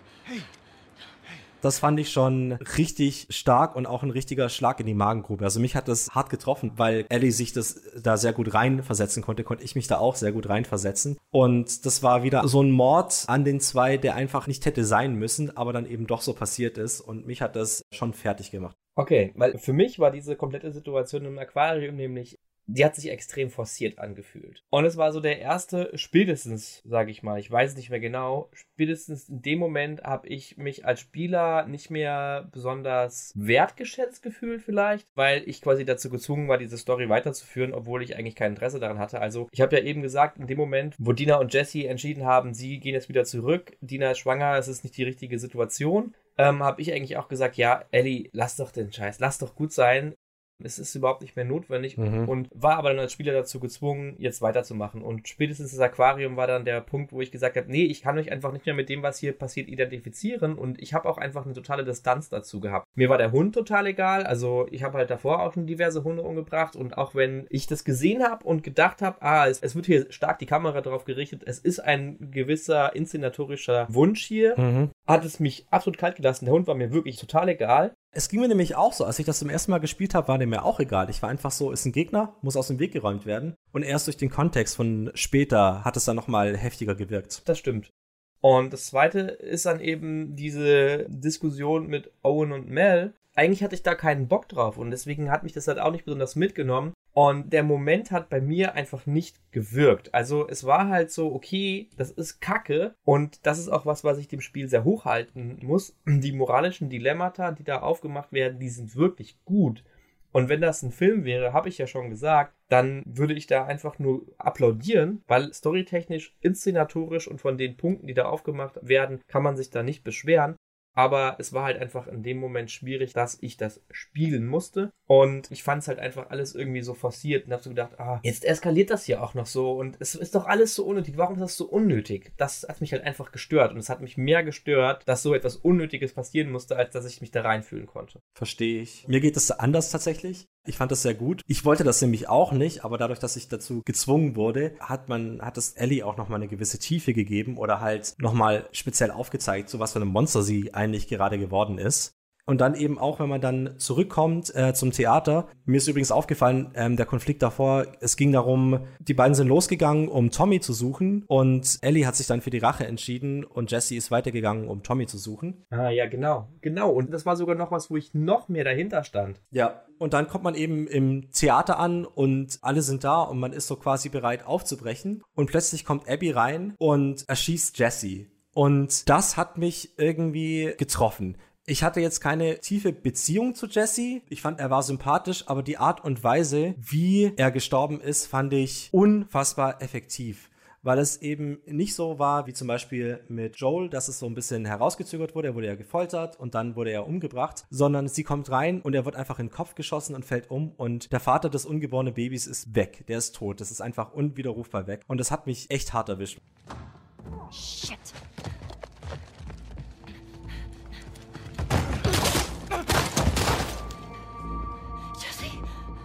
Stand up! Hands in the air, I shoot this one too. Don't you do it, Ellie. Get out of here. Stand up! Now! Don't you fucking dare! Shut the fuck up! Ja, da muss ich auch sagen, ganz genau so ist es für mich auch gewesen. Jesse war mir grundsätzlich als Charakter ziemlich Wurst. Also, der war so eindimensional geradezu. Mhm dass ich da überhaupt keine Beziehung sollte, aber diese Kompromisslosigkeit, mit der diese Szene passiert, dass der halt einfach innerhalb von einer Sekunde tot umfällt, da ist mir die Kinnlade runtergegangen. Mhm. Das hat wiederum tatsächlich sehr gut auch bei mir funktioniert. Wobei ich dazu auch sagen muss, ich musste da noch mal tausendmal mehr um Tommy bangen. Ja. Was ja auch noch dann eine nicht aufgelöste Situation war. Für eine lange Zeit, ja hat mich auch ziemlich übel mitgenommen. Also der, es war so brillant gemacht und dann einfach auch dieser Cut und plötzlich spielt man mit Abby. Diese Situation ist noch lange nicht verdaut und man tut sie nicht zu Ende ausleben, sondern dann ändert sich es einfach zu irgendwie vor drei Tagen. Fand ich mies. Ja. Und hat auch Abby irgendwie nicht den besten Start gegeben, weil man so noch drin war, dass man sich gedacht hat, warum sollte ich jetzt mit ihr spielen? Ganz genau. Aber, bevor wir uns jetzt näher mit Abby und ihrem Part in dem Spiel befassen, möchte ich nochmal auf das, was mein Herz am meisten in dem Spiel berührt hat, zu sprechen kommen. Und das waren die Flashbacks aus Ellies Vergangenheit, in der Joel noch gelebt hat, in der Joel auch einen größeren Part gespielt hat. Und da fand ich zum Beispiel sehr interessant, dass wir jetzt die Perspektive von Ellie einnehmen, auch wenn wir da schon mal diesen Sneak Peek hatten, während Joel sich regenerieren musste in Teil 1, mhm. wie es ist, aus Ellies Perspektive zu spielen. Aber aber sobald es Joel wieder besser geht, wechselt es ja eigentlich wieder zurück. Und das fand ich tatsächlich jetzt wieder sehr interessant, dass wir da mit dem Duo aus dem ersten Teil spielen konnten, aber eben aus der anderen Perspektive. Und das war auch genau das, was ich von dem Spiel eigentlich ursprünglich erwartet hatte. Ja, ich fand, das war auch super geschickt eingesetzt und auch total gut verwoben mit der Narrative, mit der Geschichte, mit der Gravitas von dem Ganzen und hat auch einfach ein paar meiner absoluten Lieblingsmomente in dem Spiel. Welche zum Beispiel? Astronautenhelm. ja, ich fand den ganzen Geburtstag von vorne bis hinten großartig. Also nichts an diesem Geburtstag fand ich schlecht. Ich fand das Schwimmen gut. Ich fand das Entdecken des Dinosauriers gut. Ich fand das aus dem Dinosaurier steigen gut. Ich fand dieses Geplänkel zwischen Joel und Ellie, das sich aber auch über eigentlich alle, aber insbesondere auf diesem Geburtstag zieht. Das fand ich großartig. Also das hat wirklich mein Herz erwärmt. Mhm. Diese Beziehung war super glaubhaft, super geerdet. Einfach eine schöne Vater-Tochter-Beziehung man kann es nicht anders beschreiben. Ja. Und ich habe bei diesem Geburtstag mehr als nicht gedacht, ich möchte bitte noch nicht hier rausgeholt werden. Hol mich bitte nicht zurück aus dieser Episode. Ich möchte hier drin bleiben. Und ich, es gab so viele Momente, wo ich gedacht habe, okay, das war's. Okay, jetzt ist der Flashback vorbei. Der war wirklich fantastisch. Absolut. Allein schon wie er anfängt, dass äh, Joel Ellie ins Wasser schmeißt. Ja. Ah! what is wrong with you? You should see your face right now.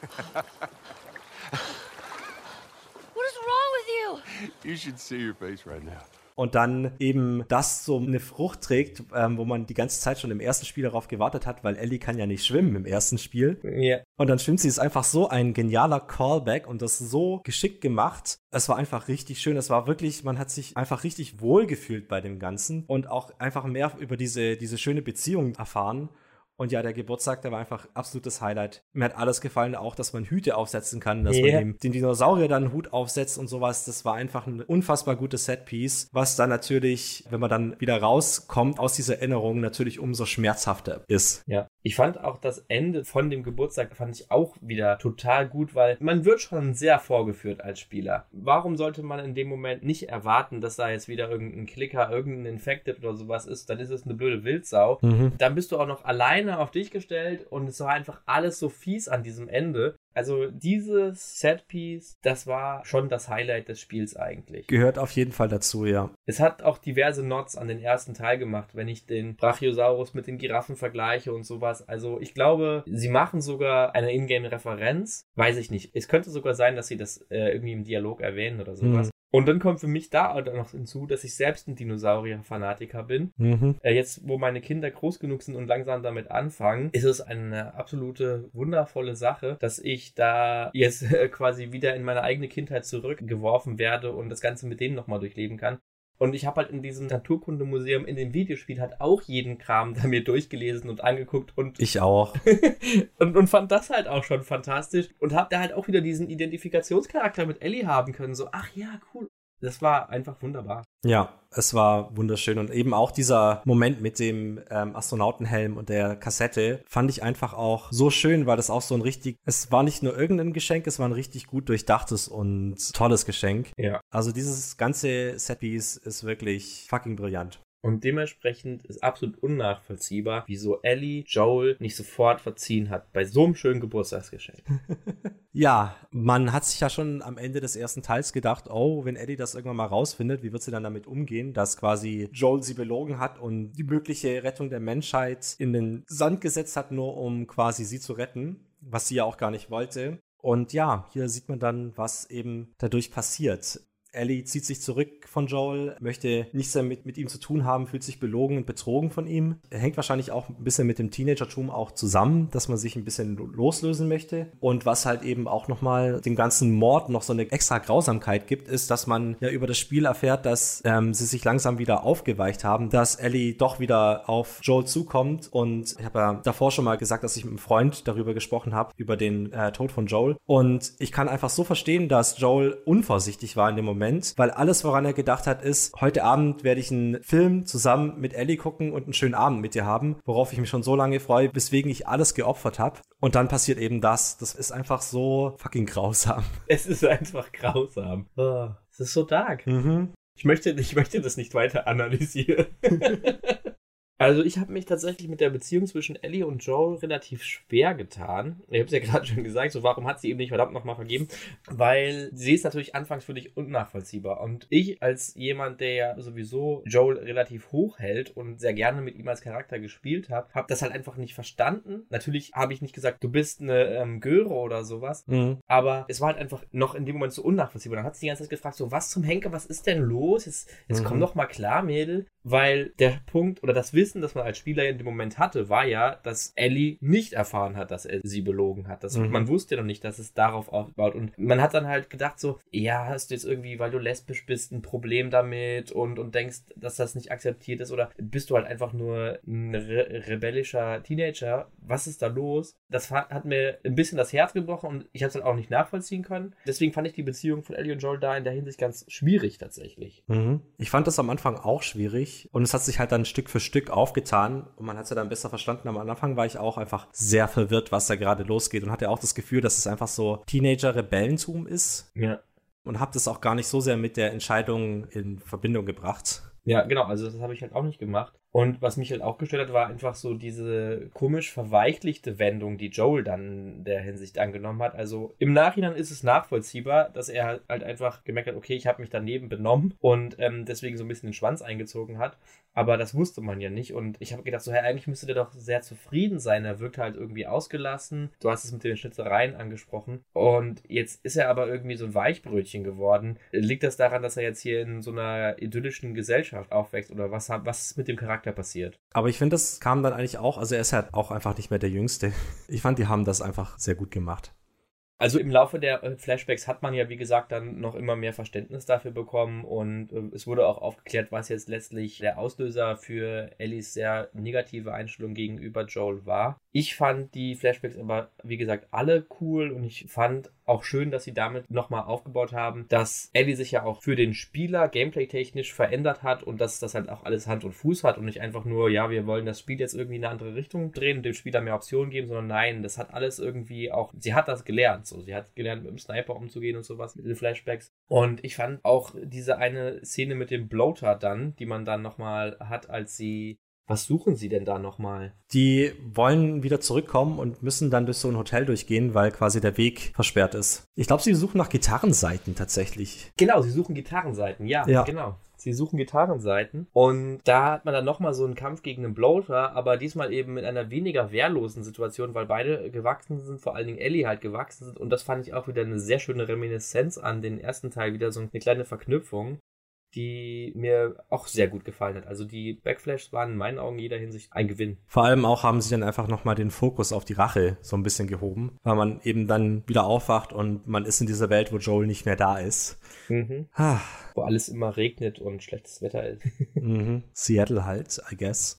Aber die Backflashes sind natürlich gerade ein ganz guter Übergang, weil das erste Mal, als man dann mit Abby spielt, also quasi ihr Teil anfängt, ist ja quasi auch in einem Backflash, wo sie noch jünger ist bei den Fireflies und mit ihrem Vater den Zebra rettet. Was ich auch sehr cool fand, weil es eben auch an die Giraffenszene erinnert hat aus dem ersten Teil. Es war ihm gleich klar, wo man ist und eben auch, man hat mehr über Abby erfahren. Aber in dem Moment, beim ersten Playthrough, war ich immer noch so kritisch ihr gegenüber. Ja, ich habe mit diesem Wechsel, du hast ja eben gemeint, man ist kurz vorm Ziel und vielleicht hat man gerade auch noch die Hälfte seiner Freunde verloren und zwar wirklich mit einem Tod. Dann gibt's diesen Cut, du wirst plötzlich rausgerissen, gehst in eine Idylle, wie du zwar auch vorher mit den Backflashes von Ellie ähm, immer wieder hattest, aber du kannst halt einfach die Geschichte nicht weitermachen.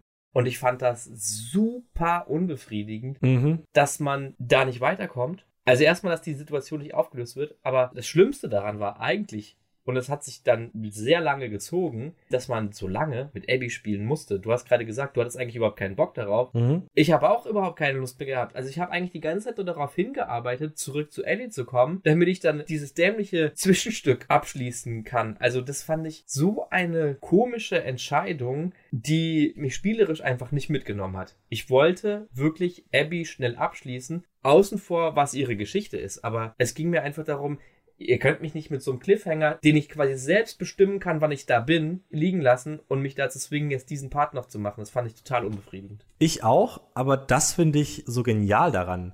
Weil befriedigen wäre einfacher gewesen, aber sie haben den schwereren Weg gegangen.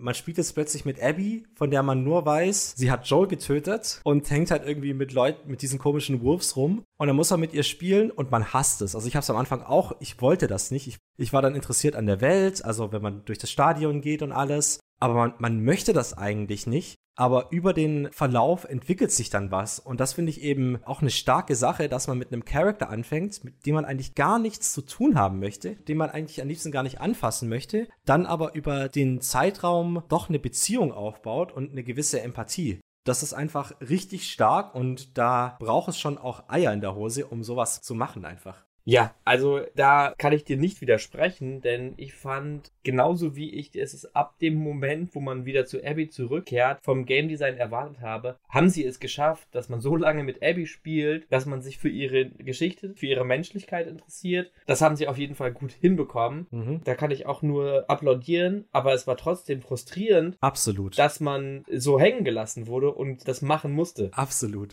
Super asozial. Ja. Also mir ging es genauso. Und vor allem auch, ich greife jetzt mal dann kurz vor, bevor wir Abby durchgehen, dann quasi die Auflösung, wie es weitergeht im Theater dann mit Abby zu spielen, ist schon eine ballsy Sache einfach. Ja, also das wird der Abschluss dieser Episode. Wie ballsy das war. Ja.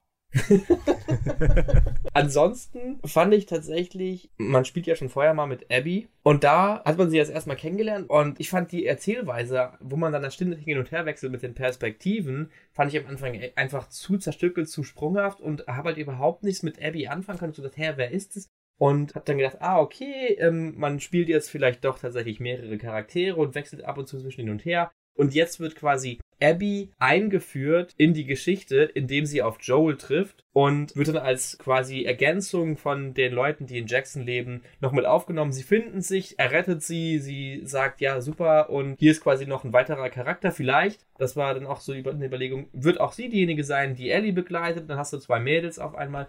Das habe ich am Anfang noch gedacht. Aber ich fand den Charakter damals super unsympathisch. Am Anfang hast du gedacht, ey, das interessiert mich eigentlich nicht. Da müsst ihr echt noch einiges bringen, dass ich sie als Ersatz für Joel akzeptiere. Ja, total. Und sie ist ja dann kein Ersatz, aber sie ist was anderes. Darauf gehen wir jetzt, glaube ich, gleich noch ein bisschen spezifischer ein. Ich würde erstmal noch kurz auf das Stadion eingehen, weil man kriegt ja mit Ellie nur mit, dass es eben diese Scars gibt und die Wolves und die sich bekriegen. Und ich fand das super faszinierend, das Stadion zu sehen, wo so viele Menschen leben, wo die tatsächlich auch regelmäßig Essen haben. Die haben ein Gym, die haben irgendwie Hunde, die sie da äh, trainieren und alles fand ich super spannend anzugucken. Und da habe ich den Entwickler schon ein bisschen verziehen, dass ich jetzt mit Abby spiele, weil ich einfach quasi gleich in was für mich total Interessantes reingeworfen wurde. Das Stadion fand ich auch einfach eine was ich bis zu dem Zeitpunkt die ganze Zeit vermisst habe, dass die Welt halt nochmal ähm, beleuchtet wird mhm. und dir gezeigt wird, okay, was ist denn hier gesellschaftlich entstanden? Und ich fand es einfach eine sehr viel coolere Möglichkeit, wie man mit dieser Situation umgeht, als einfach zu sagen, ja, wir bauen uns jetzt ein kleines Dörfchen, was auch vor 200 Jahren genauso hätte existieren können, beziehungsweise nicht mal, weil wir haben auch vollautomatische Schusswaffen. Also im Prinzip ist es halt einfach nur ein kleines amerikanisches Dörfchen, was sogar Strom und Wasser und sowas hatte.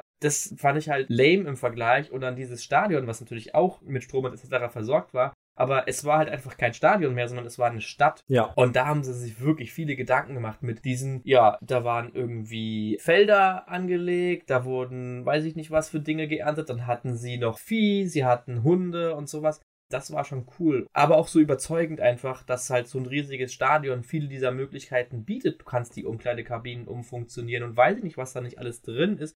Und auch so eine geniale Idee, einfach ein Stadion, was halt sehr gut zu verteidigen ist letztlich, so umzufunktionieren. Mhm. Das Stadion fand ich auch einfach nur von der Welt her ein super cooles Element. Absolut. Also da war ich echt hin und weg und ich konnte mich gar nicht satt sehen an den ganzen Details bin auch durch die, wenn man ja durch die Stände läuft und da die Leute leben, habe ich denen auch einfach ein bisschen zugeguckt, weil ich das äh, ja einfach total interessant und spannend fand und eben das, was man einen so ein bisschen vermisst hat, einfach die Welt noch weiter auszuweiten. Jetzt, wo ich da so drüber nachdenke, das ist schon vom Design her ist einfach nur arschig, möchte ich fast sagen, dass sie dir quasi, ich kann es gar nicht in Worte fassen. Das ist schlecht für einen Podcast. ich, ich kann mich gar nicht entscheiden, wie ich es finden soll weil das, was ich von dem Spiel wollte, kriege ich mit Abby in vielerlei Hinsicht. Ja. Aber als ich Abby habe, habe ich keine Lust, diese Dinge von dem Spiel zu erleben, weil ich will die Story abschließen, die ich mit Ellie gespielt habe. Ja. Was ist das für ein hirnrissiger Zwiespalt, in dem du da als Spieler gelassen wirst, dass du sagst, ich finde das, was ich hier von der Welt her präsentiert bekomme, interessant, aber ich habe keine Lust auf den Charakter und ich will endlich wieder dahin, wo ich gelassen wurde. Das ist doch pervers, das ist doch sadistisch. Ja, und ich liebe es. Ich finde das eine großartige Entscheidung. Und vor allem auch, du weißt ja, wann du da bist. Du bist ja in Seattle Tag 1. Und du weißt dann auch genau, wann du dann hinkommst. Also wann du dann auch im Theater ankommst. Also du, das ist dann nicht mehr so vage, wie es davor war bei Ellie, sondern es ist ja fester. Und ich finde das tatsächlich brillant. Vor allem auch das, was ich ja vorhin auch schon angesprochen habe, dass Ellies Geschichte ist so rachegetrieben. Und deswegen ist Abbys Geschichte vielmehr das wie im ersten Teil, ja. was ja auch viele Parallelen hat mit Lev als dann kleine Ellie und Abby dann eben als Joel, wie auch Abby dann ihre Menschlichkeit dadurch irgendwie entdeckt und äh, stärker heranwachsen lässt. Finde ich fantastisch gemacht. Also arschig ohne Ende. Ich hab's, ich hab's am Anfang auch gehasst und hab mich verarscht vorgekommen. Aber im Endeffekt genial. Ja, aber genau das ist das, was ich vorhin angesprochen habe mit der Spiegelung von Teil 1. Du hast im Prinzip die Story von Joel, der Ellie findet, der sich dafür entscheidet, Ellie zu begleiten, die Reise mit Ellie zu machen. Hast du hier gespiegelt mit einem Geschlechtertausch? Okay, wir haben das Transgender-Thema angesprochen aber biologisches Geschlecht hin oder her, es ist ein Geschlechtertausch und dementsprechend, was du erwartet hast, hast du jetzt hier mit entsprechend diesem Rollentausch. Mhm. Ich fand aber das einfach, weiß ich nicht, das war einfach nur fies. Man will Abby hassen dafür, dass sie Joel umgebracht hat, aber du kriegst diese Spiegelung, das ist makaber ohne Ende, weil du weißt ja, wie es endet. Ja, aber ist es nicht wunderschön? ganz, ganz, ganz schwierig. Ich finde das absolut großartig und einfach auch ein Zeichen von großartigem Writing, das zu machen, weil wir beide hatten ja wirklich dieselben Gefühle. Wir sind so, the fuck, was will ich denn jetzt mit Abby? Ist schön, dass du das Zebra rettest, aber the fuck? Und das ist amazing, dass du dann eben mit Abby das so, so, so kennenlernst und eben, ja, diese Geschichte nochmal erlebst, die den Einser so groß gemacht hat. Auf eine gewisse Art und Weise, finde ich. Pervers, aber großartig. Das sind schöne Worte. Na? Das könnte man fast als Teaser benutzen für diese Episode. Pervers, aber großartig. Ich fand auch generell, das Storytelling über mehrere Perspektiven war einfach so von dem Konstrukt des Spiels her schon gut und die moralische Seite, die damit aufgemacht ähm, wurde, ist halt auch von der Meta-Perspektive super. Und ich habe das ja auch schon am Anfang gesagt, dass ich eigentlich dieses Meta-Element von dem Spiel genial finde. Und wenn das ein Film wäre, dann weiß ich nicht, ich hätte mir den wahrscheinlich schon zehnmal angeguckt, wobei er vielleicht ein bisschen zu lang ist. er wäre auf jeden Fall zu meinen Top-Filmen aufgestiegen wie gesagt, mein Problem damit ist, dass es ein Spiel ist. Ja, aber ich kann halt nicht mich dem gegen verwehren, dass das dieses Storytelling aus den zwei Perspektiven, das ist ein absolutes Novum, das ist eine Finesse sondergleichen. Auch nach und nach dann einfach dich in Abby einzufühlen, mit ihr zu fühlen, sie schützen zu wollen. Mhm. Das ist so ein genialer Schachzug, der einfach super funktioniert hat. Aber wie gesagt, es ist für mich schwierig in einem Spiel zu vereinen. Du hast eine von vorne bis hinten festgelegte Story und wenn du doch schon diese Perspektiven vorgelegt bekommst, dass du eben nicht nur sagst, ich gehe hier mit Ellie durch die Welt und möchte Abby umbringen, sondern dass du dazu gezwungen bist, Verständnis für sie zu entwickeln dann soll man doch dem Spieler am Ende wenigstens noch die Entscheidung geben, wie löse ich dieses moralische Dilemma? Am besten, indem man nochmal in die Situation hineingeworfen wird, die Motivation für die Rache vorgesetzt zu bekommen, bevor man wieder zurückgeht in den Konflikt. Dass man quasi beide Partien verstehen und lieben gelernt hat, aber du hast prinzipiell gerade erst Abby erlebt und die Entscheidung von den meisten Spielern wäre sicherlich, okay, ich vergebe ihr. Dann müsste man den Spieler halt emotional nochmal da reinpeitschen, zu sagen, nein, guck doch mal, was diese Sau getan hat und dann vor die Entscheidung stellen, was machst du denn jetzt? Aber das passiert ja auch. Und zwar ganz am Schluss. Da kommen wir später dazu. Da möchte ich jetzt nochmal noch nicht vorgreifen. Okay. Aber das wird ja tatsächlich gemacht. Auch auf eine sehr schöne Art und Weise, wie ich finde. Sehr brutale, aber sehr schöne Art und Weise. Vielleicht haben wir dann ein anderes Ende erlebt. Vielleicht. aber eben auch mit diesen äh, Player Agency das ist ja was, was Last of Us 1 auch schon gemacht hat. Man kann ja Ellie nicht retten, ohne mindestens ein, mindestens den Doktor zu töten. Das musst du ja machen, weil ich wollte es nämlich eigentlich auch nicht machen. Und ich weiß, da gab es manche Leute, die sind einfach in den Raum reingegangen und haben dann den Doktor erschossen, die Schwestern erschossen und alles Mögliche. Aber das ist ja auch eine Entscheidung, die kannst du nicht treffen. Die ist festgeschrieben, die ist so. Genauso wie dann auch Ellie anzulügen, weil das hätte ich, glaube ich, auch nicht gemacht. Aber da hat einfach quasi Last of Us 2 konsequent weitergeführt, mit dem Last of Us 1 geendet hat. Ja, aber bei Last of Us 1 hattest du ja nicht die unterschiedlichen Perspektiven. Ja. Das habe ich ja gerade ausgeführt. Es ist ein genialer Schachzug, zu sagen, die Welt ist nicht schwarz und weiß.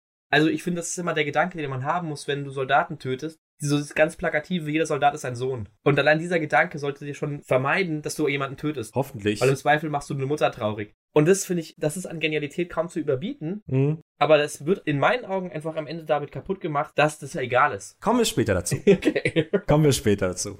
Abby trennt sich ja dann ein bisschen von den Wolves, weil Owen irgendwie was gemacht hat, scheinbar irgendjemand umgebracht hat, den er nicht umbringen hätte sollen und dann sich quasi im Aquarium versteckt und sie geht dann hinterher. Die Geschichte zwischen Owen und Mel und ihr war auch alles sehr, sehr strange irgendwie bis zum Schluss. Es war halt dieses klassische Ding von, du hast diese Frau geschwängert, also bist du jetzt für sie da. War das so? Ich dachte irgendwie, die wären halt auch so eine Jugendliebe gewesen und dann nie so wirklich voneinander los. Also die hätten, hätten nie was gehabt und sind dann aber auch nie so richtig voneinander losgekommen. Nachdem sie versucht hat, zum Aquarium zu kommen, findet sie ja Owen und dann haben sie Sex. Also da ist auf jeden Fall was zwischen den beiden. Genau, aber die Frage ist, war da schon vorher was gelaufen? Ja. Okay, das habe ich wieder falsch gemerkt. Weil schon in dem Backflash, in dem ersten, redet äh, ja der Vater darüber, dass, oh, du bist wieder mit Owen rumgehangen. Aha, mhm, mhm. Also da ist schon von Anfang an quasi was. Ja, also ich habe so wahrgenommen, dass die beide schon Gefühle füreinander haben in irgendeiner Hinsicht, ähm, die über Freundschaftliches hinausgehen, aber dass es halt nie gefruchtet hat. Also ich habe es so wahrgenommen, dass sie auch nie gefruchtet hat, aber eher weil halt dann Mel schwanger wurde und es dann eben zu spät war. Okay. Mhm. Aber genau bevor sie ja Owen findet, wird sie ja von den Seraphite überrascht und dann tatsächlich erhängt. Wo man im ersten Moment auch so ist, hm, eigentlich mag ich die Abby nicht, will ich sie nicht lieber hängen lassen. ja. Aber man sich dann doch eben freikämpft und dann äh, zum ersten Mal auf Lev und Yara trifft. Wie fandest du denn die Situation? Also man bringt sie ja dann noch in Sicherheit, kämpft sich so ein bisschen durch. Wie empfandest du das denn? Also ich persönlich hatte nicht so unbedingt die große Motivation, Owen zu finden. Ich habe es halt gemacht, weil Abby das wollte, aber ich persönlich war jetzt nicht so sehr hinterher. Ja, ich glaube, da bin ich tatsächlich auch wieder so ein bisschen mehr meinem eigenen Charakter gefolgt und nicht dem, wie ich jetzt irgendwas interpretieren würde. Und bei den Kindern in Not habe ich dann einfach mich eher damit identifiziert, dass ich als jemand, der die, wenn ich persönlich die Fähigkeit hätte, würde ich den Kindern auch helfen und dementsprechend habe ich damit schon ganz gut mithalten können und habe dann bei der Situation auf jeden Fall gesagt, okay, ich finde das jetzt gut, dass ich da irgendwie die äh, Kinder schützen kann und fand das auch interessanter als diese Charaktere, die ich eigentlich bis zu dem Zeitpunkt nur als äh, Peiniger Joels kennengelernt habe, in irgendeiner Weise mich näher mit denen zu befassen. Bei mir ging das nämlich genauso. Also ich habe sie ja dann abgeliefert und bin dann weggegangen. Aber ich war die ganze Zeit so, ich hoffe, es geht ihnen gut. Und ich hoffe, man trifft sie nochmal. Und dann fand ich es auch gut, dass die Entscheidung von Abby am nächsten Tag war, ich gehe jetzt und schaue, ob es den beiden gut geht. Mhm. Und dass man da gleich wieder zurückgegangen ist, weil das war auch die Entscheidung, die ich quasi getroffen hätte. So, ich kann die doch nicht alleine lassen. Und dann kriegt man ja auch mit, dass äh, Yara den Arm gebrochen bekommen hat von den anderen, dass er dann amputiert werden muss und sowas, mhm. dass man dann denen quasi helfen muss. Und das fand ich tatsächlich auch sehr clever gemacht, weil man hat Abby mit ihren Motivationen und sie sucht Owen und sie hat halt so ihre eigenen Demons. Aber dann quasi das an Lev und Yara festzumachen und dann auch mich wieder als Spieler motivieren, so, ich versuche jetzt zum Krankenhaus zu kommen, nicht weil irgendwie keine Ahnung, weil Owen Kopfschmerzen hat und ich Aspirin holen muss, sondern weil ich quasi den beiden helfen möchte. Fand ich ein super guter Move, also ein super guter narrativer Trick, um da irgendwie wieder mich abzuholen und auch Abby sympathischer zu machen, weil sie ja auch total, ähm, sie hat ja Höhenangst, das ist so ja einer ihrer Traits. Mhm. und die überwindet sie ja, indem sie über die Hochhäuser klettern, über Seraphite Gebiet, um zum Krankenhaus zu kommen. Und das fand ich halt dann schon stark, dass sie das quasi macht für eigentlich die Todfeinde von ihrer Fraktion. Also das war wieder richtig schön menschlich. Genau, die Menschlichkeit von Abby so kennenzulernen, das war schon was, was sie sehr gut gemacht haben, was auch hat Spaß gemacht. Also es war für mich tatsächlich auch hier wieder mit unterschiedlichen Perspektiven. Anfänglich habe ich mich so gut in Ellie hineinfühlen können und danach hat es irgendwie mehr und mehr eine Dissoziation von Spieler und Figur gegeben. Stattdessen hat man immer mehr Verständnis auch für Abby empfunden und bekommen und auch ihre Menschlichkeit immer mehr kennengelernt. Aber ich habe halt immer auch noch im Hinterkopf gehabt, so ja, das machen die natürlich auch mit einer bewussten Agenda dahinter. Das soll natürlich auch passieren du sollst als Spieler natürlich auch diesen Wandel durchlaufen, mhm. was es dann wieder so ein bisschen eingeschränkt hat. Aber gut gemacht war es trotzdem. Aber ich finde es gerade ganz interessant, dass du das sagst, weil es ist ja wirklich wie so eine Grafik, wo man erstmal total eins mit Ellie ist und das dann immer weiter auseinander geht. Dann spielt man mit Abby und man ist erst super weit auseinander und es findet sich dann wieder zusammen. Das ist eigentlich schon sehr cool. Ja. So habe ich das noch gar nicht betrachtet. Ja, siehst du mal. Ah. Bin ein Analytiker vor dem Herrn. Ja, absolut. Deswegen machen wir auch den Podcast. Ne? ich war auf jeden Fall sehr überrascht, wie schnell ich dann doch auf der Seite von Abby war. Also da hat es echt nicht mhm. viel gebraucht, bis ich da irgendwie gesagt habe, ja, okay, ich kümmere mich jetzt auch um sie. Nur dadurch einfach, dass ich mit ihr gespielt habe, obwohl ich vorher halt natürlich krass gegen sie war. Mhm. Und ich finde diesen Wechsel auf jeden Fall, ja, ich wiederhole mich, ich finde das einfach zumindest sehr interessant. Aber in puncto Immersion ist es halt auch eine schwierige Sache. Ja, aber. Du hast es gerade mit dem Graphen ganz gut getroffen. Du musst die Immersion wieder zurückerlangen. Mhm. Aber das finde ich einfach sehr gut. Also sehr narrativ spannend und anders als normalerweise, weil dem Spieler immer das zu geben, was er möchte, ist natürlich um einiges einfacher als so Reibung zu erzeugen. Das haben sie schon echt genial gemacht. Ja, die Frage ist, wie viele Leute haben sie damit letztlich verprellt? Also. Das ist halt. Ich weiß gar nicht, wie gut das Spiel jetzt letztlich bewertet wurde haben sie jetzt nur eine Handvoll intellektueller Leute, die sich sagen, oh, das ist auf der Metaebene aber höchst interessant und alle Leute, die überhaupt kein Interesse daran haben, sich tiefergehend damit auseinanderzusetzen, was da jetzt äh, auf psychologischer Ebene möglicherweise passiert, ähm, haben sie die alle verprellt. Das kann natürlich sein, aber ich persönlich bin dann eher für, ich möchte lieber ein herausragendes Kunstwerk als mittelmäßige Ware für alle. Mhm. Und da finde ich auch schon sehr mutig von ihnen, dass sie das machen, weil es kann sehr leicht viele Leute verprellen aber es ist trotzdem halt ein großartiges Kunstwerk. Ich habe gerade mal Metacritic aufgemacht, um so ein bisschen Barometer zu kriegen. Also von den Kritikern hat das Spiel eine 93 gekriegt von 100. Wow. Also kam sehr gut an. Und bei den Spielern hat es eine 5.7 von 10 gekriegt. Das würde ungefähr dementsprechend, wie ich diesen Split zwischen Leuten, die es wertschätzen und Leuten, die halt einfach ein geiles Spiel haben wollen, einstufen würde. Weil ich persönlich finde 5.7 ist nicht besonders gut. Man kann in meinen Augen immer die 5 davor wegschneiden, dann hat man einen ganz guten Einblick, wie tatsächlich die Bewertung ist. Also es ist im Prinzip eine 1 von 5 ja, eigentlich will ich nur noch mal den Punkt wiederholen, dass es mir eben wichtiger ist, ein richtig cooles Kunstwerk zu haben, als Mittelware, die eben allen gefällt. Und da finde ich, hat das äh, Spiel das sehr gut gemacht. Und das ist auch was, was ich dem Spiel sehr hoch halte. Ja, neben den ganzen storytechnischen Elementen gab es natürlich auch noch gameplay-technische äh, Wechsel, die man dann bei Abby hatte. Ich zum Beispiel fand auch einen sehr frustrierenden Part, dass du quasi das halbe Spiel gespielt hast, dann fängst du mit einem neuen Charakter an und du musst ihn auch nochmal von vorne aufleveln. Ja. Also es ist verständlich, es macht sogar vielleicht Sinn, damit du an diese andere Spielweise herangeführt wirst und nicht direkt mega frustriert bist. Ähm, aber ich fand auch das spielerisch keinen besonders guten Kniff zu sagen, ja, du fängst jetzt wieder von vorne an, weil du wechselst die Perspektive. Ich fand, die haben dann relativ guten Spagat gemacht, weil du mit Abby andere Ressourcen hast und quasi anstatt einfach nur ein Revolver hast du halt vollautomatische Waffen. Ich fand es am Anfang auch sehr frustrierend, weil ich halt meine geil hochgelevelten Waffen und alles mögliche und all meine Gegenstände hatte. Aber ich finde, die haben dann relativ guten Spagat gemacht und man levelt ja auch relativ schnell mit Abby hoch. Also die äh, sind da ja sehr freizügig mit ähm, Ressourcen am Anfang. Ist richtig, aber war einfach in dem Moment so ein Dämpfer, weil der Moment war halt einfach generell irgendwie schwierig und dann hat mich da auch das noch genervt. Aber was tatsächlich spielerisch sehr cool war, wenn man dann mit Abby weiter fortgeschritten war, war für mich eine sehr herausragende Szene, nämlich der Kampf in der Tiefgarage vom Krankenhaus gegen den, wie ich auch erst im Nachhinein, als ich mir die Assets angeguckt habe, herausgefunden habe, sogenannten Rattenkönig. Wie hast du den denn wahrgenommen? Ich war total weggeblasen, weil man hat ja nur den Scrambler und sonst hatte man ja nicht sehr viel. Und dann kommt man nach da unten und wenn man weiß, was auf einen zukommt, sind die Hinweise auch relativ gut gestreut, dass eben quasi das der Ausbruchsort war, dass dort die ersten Patienten waren. Ja. Und dass es abgeschottet wurde. Und dann kommt da eben diese groteske Kreatur auf dich zu.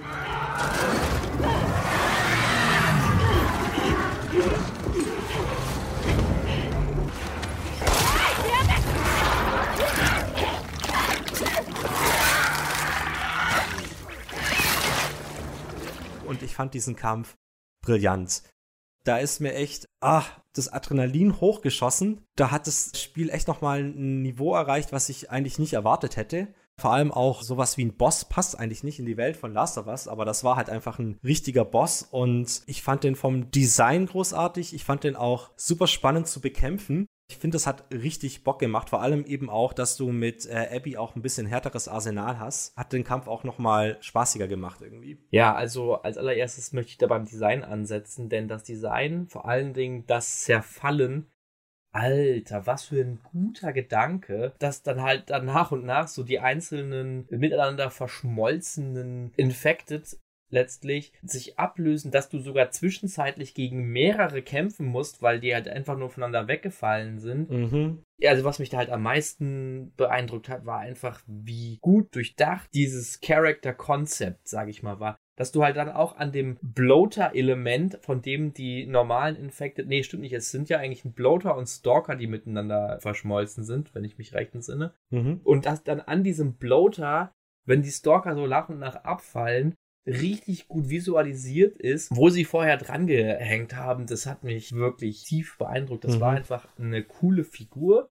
Und da muss ich auch sagen, generell habe ich eher nicht so viel gekämpft oder finde, das Stealth-System ist die Stärke, was das Überwinden von Kampfsituationen angeht. Aber da fand ich es auch gut, dass du da schön mit Granaten und Shotguns um dich werfen konntest. Und ich habe auch wirklich an diesem Gegner mein komplettes Arsenal verballern müssen. Ich hatte am Ende nur noch meinen Revolver und damit konnte ich ihn am Ende dann noch besiegen. Ich habe einen von den Stalkern ich glaube, es sind ja zwei oder drei. Hm, Ich glaube zwei, aber ich bin mir auch nicht mehr ganz sicher. Also einen habe ich definitiv im Stealth platt gemacht, worauf ich mega stolz war.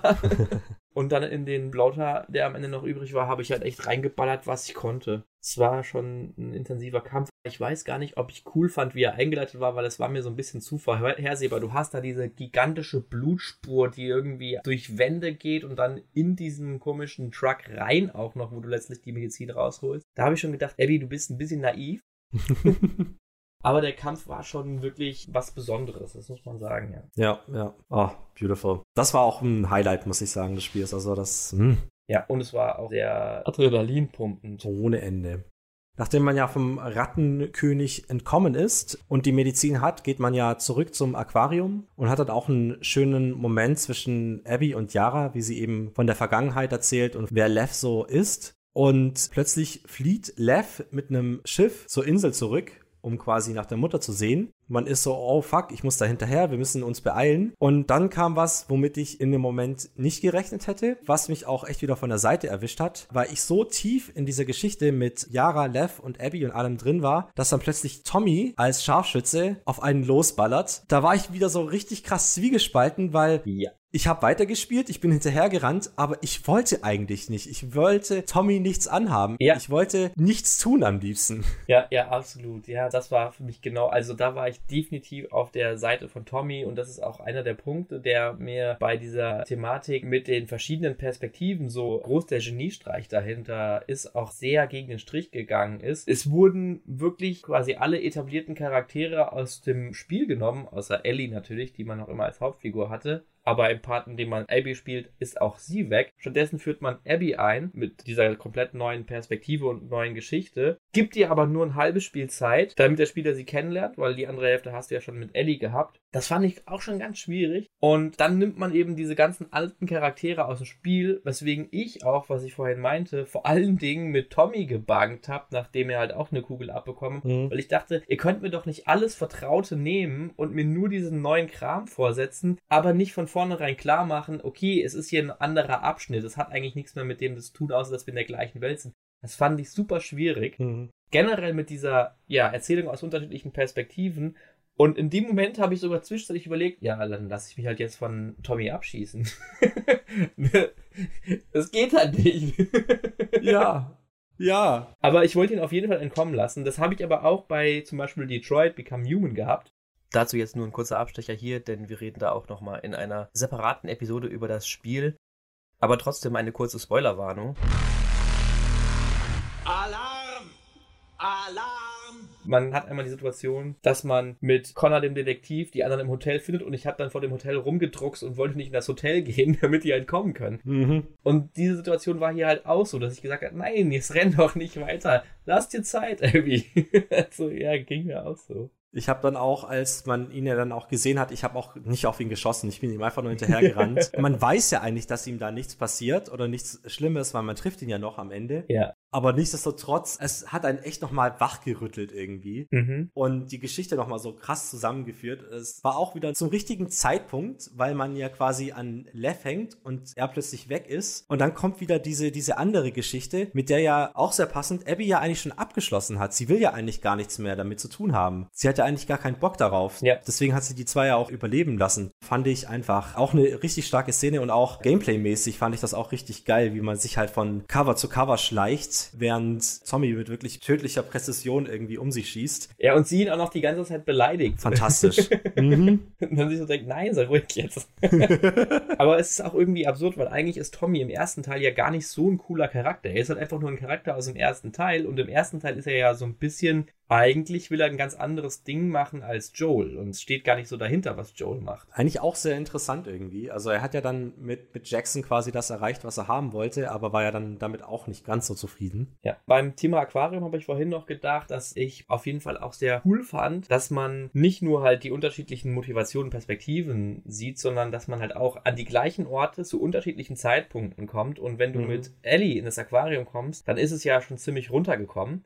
Wenn du mit Abby dort Mhm. das erste Mal bist, ist es ja so ziemlich fröhlich, heiter, eingerichtet mit leuchtenden Dingen und sowas und man merkt halt, okay, hier hat jemand halt wirklich sich seine Sommerresidenz eingerichtet und so. Ähm, das fand ich auch immer wieder interessant, wenn dann der gleiche Ort zu einem anderen Zeitpunkt nochmal besucht wurde und das Aquarium ist halt da sehr elementar. Total, weil man kriegt es ja mit, wie sie zum ersten Mal hingehen, wie es mal an Weihnachten beleuchtet ist. Das ist schon eine, schon eine coole Sache. Also sie haben dann auch äh, wirklich mit den Räumlichkeiten ein bisschen gespielt und auch mit der Geschichte von dem, was davor passiert ist und mit dem Kind und sowas. Das ist schon, war schon sehr cool gemacht irgendwie. Ja, als nächstes geht es ja dann auf die Insel, wo man dann echt noch mal was bisschen anderes erlebt wo man dann an die Kultur der Skars oder Seraphit richtig nah dran kommt. Und äh, du hast es ja davor schon mal angesprochen. Hast du dich da hauptsächlich viel durchgeschlichen? Weil ich habe da einfach alle erledigt. Ja, ich habe da niemanden umgebracht bis zu dem Zeitpunkt, an dem man es quasi nicht mehr konnte. Ah, Und das ist auch, was ich bei dieser Szene auf jeden Fall erwähnenswert finde. Ich fand diese Flucht durch Haven dann am Ende,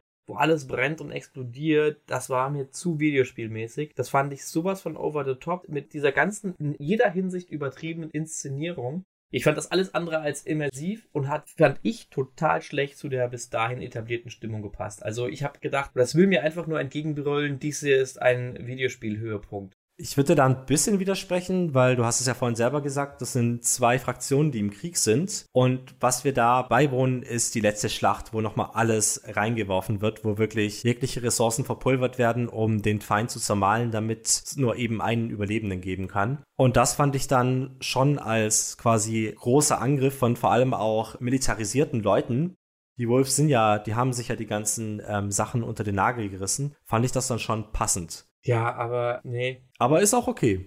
Ich verstehe, was du meinst auf jeden Fall. Ich fand die Sachen auf der Insel auf jeden Fall sehr interessant, vor allem auch, wie die Leute dort leben, weil es halt doch nochmal was anderes war. Die Wolves haben ja das Stadion genommen und umgebaut für ihre Zwecke und die haben ja wirklich eine komplett neue Gesellschaft aufgebaut. Und was an den Seraphit auch interessant war, war, dass tatsächlich ja die Philosophie der Prophetin an sich gut war und positiv, aber wie es halt so oft mit Religion ist, das irgendwann bastardisiert wurde und von irgendwelchen Leuten eben kaputt gemacht wurde, weil an sich könnten ja die Seraphit auch einfach auf ihrer Insel leben und sich das dort gut gehen lassen aber die müssen immer wieder von irgendwelchen machtbesessenen Leuten wahrscheinlich zurück nach Seattle, um dort Unruhe zu stiften. Ja, stimmt, diesen Konflikt habe ich auch nicht so ganz verstanden, warum da irgendwie dieser, weiß ich nicht, Anspruch auf Länder jenseits der Insel notwendig war, weil die haben ja relativ autark gelebt oder hatten die keine Ressourcen. Also ich weiß es nicht mehr, ob es da wirklich eine nachvollziehbare Motivation gab. Diejenigen, die jenseits des Sees waren, das waren ja dann auch diejenigen, die Abby am Anfang aufgehängt waren, die waren ja auch völlig fanatisch und wurden ja auch total negativ inszeniert. Und das finde ich tatsächlich auch sehr interessant. Also ich hätte da gern mehr gehabt, aber ich fand das auch so zufriedenstellend, dass es eben sehr menschlich auch war, dass Religion perversiert wird und dass so eine an sich positive Nachricht und irgendwie lass uns zurück zur Erde gehen, dann von irgendwelchen Leuten so kaputt gemacht wurde. Ja, das eben auch wieder so zermürbend ist. Das fand ich auch ganz interessant. Und man hat ja mit dem Konflikt an sich ja auch nichts zu tun. Das schlägt irgendwie in die gleiche Kerbe wie generell dieses in der Welt auch so ein bisschen die Collectibles zu suchen und sich einfach so ein bisschen mehr in die Welt einzufinden. Und wie gesagt, ich fand die Geschichte um die Prophetin sehr interessant. Es ist halt einfach dann wieder ein bisschen sehr dystopisch geworden. Ich mag zwar Dystopien, aber ich weiß nicht, ob es das benötigt hätte, dass das Ganze nochmal so ins Negative umgedreht wird. Ich fand Ach, ich weiß es eigentlich nicht, muss ich ganz ehrlich sagen. Du hast ja auch gesagt, dass Jackson dir zu Friede, Freude, Eierkuchen war. Dann müsste es dir doch da eigentlich das gefallen, oder? Ja, eigentlich schon. Aber vielleicht habe ich auch einfach ein generelles Problem mit Institutionalisierung von Glauben jeglicher Art. Mhm. Und ähm, deswegen, ah, ich habe das irgendwie ein bisschen satt. Aber wie gesagt, ich weiß überhaupt nicht, ob ich das schlecht finden soll oder nicht, mhm. weil eigentlich ist es schon ganz cool zu sehen, dass nicht die Wolves die Bösen sind, sondern die halt beide irgendwie sich dämlich verhalten und es ist deprimierend, dass es dann so eskalieren muss und die sich dann da gegenseitig so mega bekämpfen. Ja. Du fühlst ja im Laufe des Spiels auch immer mehr mit Lev mit und hast eigentlich Verständnis für seine Situation. Kriegst von Isaac eigentlich nur mit, dass er die Leute übelst foltert, um seine eigene Gruppierung zu schützen. Dementsprechend, ja, ist man da an der Stelle eigentlich schon sehr negativ gegenüber den Wolves eingestellt und das fand ich tatsächlich gar nicht so relevant, muss ich sagen. Ich fand die Situation von Ellie dann, was ich eben angesprochen habe, interessanter, dass sie halt in dieser Welt sich aufhalten und bewegen muss, aber eigentlich nichts damit zu tun hat. Relevant fand ich es auch nicht. Ich fand es auch hauptsächlich interessant einfach. Ja. Und dass man dann eben auch bei diesem zugespitzten Konflikt dabei ist, worum es ja eigentlich die ganze Zeit geht in Seattle. Sie ziehen ja vom Krankenhaus ab, um alle Ressourcen zusammenzusammeln und so. Aber wie du ja vorhin auch gesagt hast, es hat einfach dieses Klimax-Videospiel-Feeling, auch wenn es ja dann tatsächlich noch lange nicht vorbei ist. An sich ist ja Abby schon bei den Wolves und kämpft für sie. Aber als dann Yara umgebracht wird, dreht sich das ja komplett. Mhm. Und dann werden ja auch die äh, Wolves zu ihren Feinden und dann hat sie ja wirklich gar keine Freunde mehr. Und das fand ich tatsächlich auch ganz interessant gemacht. Und Yara war auch so ein Tod, der nicht ganz so krass kam wie der von Jesse, aber eben auch sehr überraschend und sehr hingeklotzt auch. Also jetzt gar nicht im negativen Sinne, sondern es war dann einfach so. Es, sie war dann einfach tot. Man hat all das gemacht, um sie zu retten. Man hat sie davor beschützt. Man hat die Medizin und sowas geholt. Und dann wurde sie einfach von irgendeinem dahergelaufenen Mongo erschossen. Das fand ich auch schon eine starke und schmerzhafte Situation. Wie sagst du das denn? Also wie hast du das denn empfunden? Ich muss ganz ehrlich sagen, das war mir ziemlich Wurst. Okay. Also ich habe einfach die engere Bindung zu Lev aufgebaut. Ich weiß auch gar nicht, wie viel Yara einen überhaupt begleitet, aber da habe ich nicht so eine enge Bindung gehabt und generell habe ich da natürlich so ein bisschen diese Empfindung gehabt, na geil, jetzt habe ich mir den Arsch dafür aufgerissen und ähm, jetzt muss es so enden. Aber tatsächlich äh, ist es mir gar nicht so gut im Gedächtnis geblieben, wann sie denn ähm, stirbt. Ich habe gar nicht mehr genau in Erinnerung, dass es dann erst ist. Ich dachte, es wäre schon viel früher gewesen. Fair point. Genau, dann gibt es ja die spektakuläre Flucht und dann kommt man dahin, worauf man ja die ganze Zeit gewartet hat. Endlich. Und du hast es ja vorhin schon angesprochen, du hast diesen Part, den du die ganze Zeit hinter dich bringen möchtest. Vielleicht im Laufe der Zeit hat man vergessen, dass man ihn einfach nur hinter sich bringen möchte. Kommst wieder in die Situation und das war für mich ein Schock. Es war für mich wirklich ein Schock, dass du weiterhin in Abbys Perspektive bleibst. Ich habe so gedacht, hä? Hä? Wann wechselt es denn jetzt? Seid ihr blöd? Ja. Ging mir genauso. Also, ich wollte dann auch teilweise gar nicht mehr kämpfen ich habe dann auch teilweise irgendwie so, nee, ich will eigentlich nicht. Yeah. Aber es ergibt auch in gewisser Weise Sinn, weil Abby hat zwar das Ganze losgetreten, aber die große Aggression kam ja dann irgendwie von Ellie, weil sie ja wirklich alle umgebracht hat und was ja das fast zum Überlaufen gebracht hat, war Mel und Owen, vor allem Owen. Und ja, das war super bizarr, dass man plötzlich gegen Ellie kämpfen muss dass Ellie der Bossfight ist. Das war strange. Und äh, tatsächlich auch ein ganz cool designter Bossfight, weil es ja wirklich so mehrere Phasen irgendwie hatte, weil Ellie einfach fucking gefährlich ist. Ja, aber damit möchte ich jetzt direkt in das Thema der Player Agency voll eintauchen, denn das war für mich der entscheidendste Moment, wo ich mich der Player Agency beraubt gefühlt habe. Erstmal kurz vielleicht, was ich mit Player Agency überhaupt meine. Also ich meine damit die Möglichkeit, die einem Spieler oder einer Spielerin an die Hand gegeben wird, um wirklich Einfluss auf das Geschehen zu nehmen, egal in welcher Art, ob es jetzt auch narrativ sei oder einfach nur durch wirklich Interaktivität und damit eben auch eine gewisse Involviertheit in die Geschehnisse bei der entsprechenden Person vor dem Bildschirm zu erreichen. Das ist für mich Player Agency. So, und jetzt aber, warum ich mich der Player Agency beraubt gefühlt habe es gab für mich keine Motivation, diesen Kampf zu führen. Ich wollte an dem Punkt eigentlich mich für keinen entscheiden, hätte mich aber wenn dann definitiv für Ellie entschieden. Ich fand es super unbefriedigend, gegen sie kämpfen zu müssen. Ich habe mehrmals versucht, nicht zu kämpfen. Man ist jedes Mal gestorben und ist dazu gezwungen, weiterzugehen. Man kann ihr nicht keinen Schaden zufügen. Man muss einen bestimmten Threshold aus Gameplay-Perspektive erreichen, damit es irgendwie in die nächste Phase übergeht. Aber was mich am allermeisten tatsächlich getriggert hat, wirklich an diesem Kampf, ist, dass Ellie halt einfach nicht gekämpft hat, wie Ellie kämpfen sollte. Weil ich habe ja Ellie davor gespielt und ich wusste, wie Ellie kämpft, weil ich habe definiert, wie sie kämpft. Und die Ellie, gegen die ich gekämpft habe, war halt einfach nicht die Ellie, die ich vorher gespielt habe. Weil sie die ganze Zeit mit ihrer scheiß Shotgun auf mich geballert hat, weil sie die ganze Zeit halt einfach nur so eine Hardcore-Baller-Kämpferin war und ich war halt sneaky. Und da hätte ich mir wenigstens gewünscht, dass sie sich analysieren, wie spielt denn der Spieler und dann soll Ellie gefälligst auch so kämpfen, wie sie ist, weil das hat mir so krass die Immersion gebrochen, dass ich gesagt habe, das ist Kurze, nicht Ellie, das ist einfach nur ein Boss. Kurze Frage. Wenn das jetzt weitergegangen wäre, also wenn du mit Ellie weitergespielt hättest und dann den Kampf von Ellies Seite erlebt hättest, Wärst du dann rumgesneakt, um Abby zu töten, ja. oder hättest du alles rangesetzt, um sie zu töten? Nein, ich hätte allein schon rumgesneakt aus dem Grund, dass ich ja überhaupt nicht das andere kämpfen konnte. Ich habe ja erst mit Abby die weniger mhm. stealthige Art zu kämpfen gelernt. Und davor also, hätte ich einfach so weiter gespielt, gameplay-technisch, wie ich halt die ganze Zeit gespielt habe. Also wenn du in der Situation gewesen wärst, hättest du nicht einfach die Shotgun ausgepackt und auf sie geschossen. Nein. Auch wenn du damit vielleicht den Kampf gleich beendet hättest. Nein, bin ich mir sehr sicher, dass ich so weiter gespielt hätte, wie ich bis dahin gespielt habe, weil das ja das gewohnte Verhalten ist. Interessant. Also du gehst ja auch nicht sonst, nehmen wir als Beispiel FromSoft du gehst ja nicht in einen Bosskampf rein und änderst dein Kampfverhalten, was du davor die ganze Zeit an den Tag gelegt hast, außer das ist die äh, Einschränkung, die ich dir gebe. Du lernst im Laufe des Kampfes, das funktioniert so nicht. Aber du kannst ja nicht von jetzt auf gleich einen Switch umlegen und sagen, mein Kampfstil ist jetzt ein anderer, weil ich in einem Bosskampf ist. Ich kämpfe ja bei Dark Souls auch in einem Bosskampf erstmal genauso, wie ich vorher die ganze Zeit gekämpft habe bis zu dem Punkt, wenn ich merke, okay, das ist keine Strategie, die funktioniert. Und da kann ich dir auch eingestehen, okay, hätte ich den Kampf mit Sneaken nicht geschafft, hätte ich sicherlich auch gewechselt, aber ich hätte nicht damit angefangen. Okay.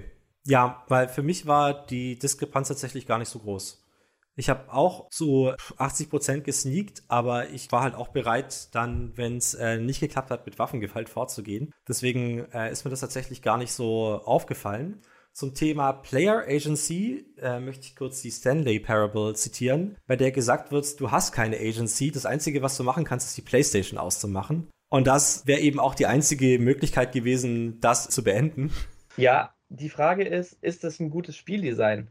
Ich finde natürlich Stanley Parable auch groß, weil es diese Meta-Ebene hat, aber das Spiel macht dir ja von vornherein klar, dass es das ist, was du zu erwarten hast. Wenn ich in einem Spiel, in dem ich das nicht erwarte, vor die gleiche Problematik gestellt werde, du möchtest nicht weitermachen, dann mach halt die Konsole auf, dann finde ich das problematisch und schlechtes Game Design. Das ist ja mein generelles Problem einfach, oder das ist das große Problem mit dem Spiel. Ich kann viele Dinge loben. Es gibt auch einzelne Punkte, die wir auch schon anfangs besprochen haben, die problematisch sind oder die definitiv verbesserungswürdig sind. Aber das große Problem, weswegen ich das Spiel für mich persönlich immer noch nicht gut einschätzen kann, wobei nach diesen mehreren Stunden, die wir jetzt darüber geredet haben, fügt es sich immer mehr zusammen. Das Problem hat sich aber für mich immer noch nicht aufgehoben, zu sagen, das ist für ein Spiel problematisch zu bestimmen, was du zu tun hast wenn du dem Spieler auch noch vorher diese Vielfalt an Eindrücken gibst, die seine Entscheidung beeinflussen sollten. Aber Last of Us war nie ein Spiel, wo du große Entscheidungsmöglichkeiten hattest. Aber Last of Us war auch nie ein Spiel, was dir mehrere Perspektiven angeboten hat.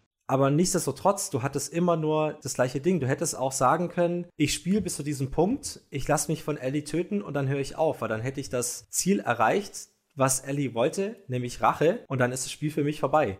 Aber so funktionieren eben Geschichten nicht. Und mir ging es nämlich genauso, also bei dem Kampf war das noch eher schwächer, beim letzten Kampf war das sehr stark, da wollte ich wirklich dann gar nicht mehr kämpfen. Aber dadurch, dass man dazu gezwungen wird, finde ich das trotzdem eine gute Sache, die Geschichte voranzutreiben. Und die Player Agency ja, wie soll man sagen, man ist halt in dem Charakter drin und Abby möchte halt überleben oder möchte halt, dass dieser Albtraum vorbei ist und insofern ist die Play Agency, wenn man da in ihr drin ist, auch wieder da. Nur hat man eben diese andere Perspektive und dann möchte man das nicht und diese Zwiespältigkeit, dass man dann eben auch Sachen macht, die man gar nicht machen möchte, finde ich tatsächlich eher gut, weil das sich nicht anfühlt wie ein billiges, du musst es jetzt machen, weil irgendwie du bist der coole Soldatencharakter und der muss jetzt eben hier eine Bombe loslassen, sondern so ein bisschen so ähnlich wie in Spec Ops the Line, dass du da Entscheidungen treffen musst, die in der Situation dir richtig erscheinen und dann im Nachhinein einfach grauenhaft sind, wie die Zerbombung von diesen Zivilisten. Das kann ich da auch total akzeptieren, aber da erfahre ich ja auch erst diesen Fehler in Anführungsstrichen im Nachhinein. Und es wäre für mich auch völlig okay gewesen, oder in meinen Augen sogar die bessere Alternative, das Ganze seinen Lauf nehmen zu lassen, den Racheakt durchzuführen und dann nochmal die Perspektive zu wechseln und vorgesetzt zu bekommen, was für ein Arsch du eigentlich bist.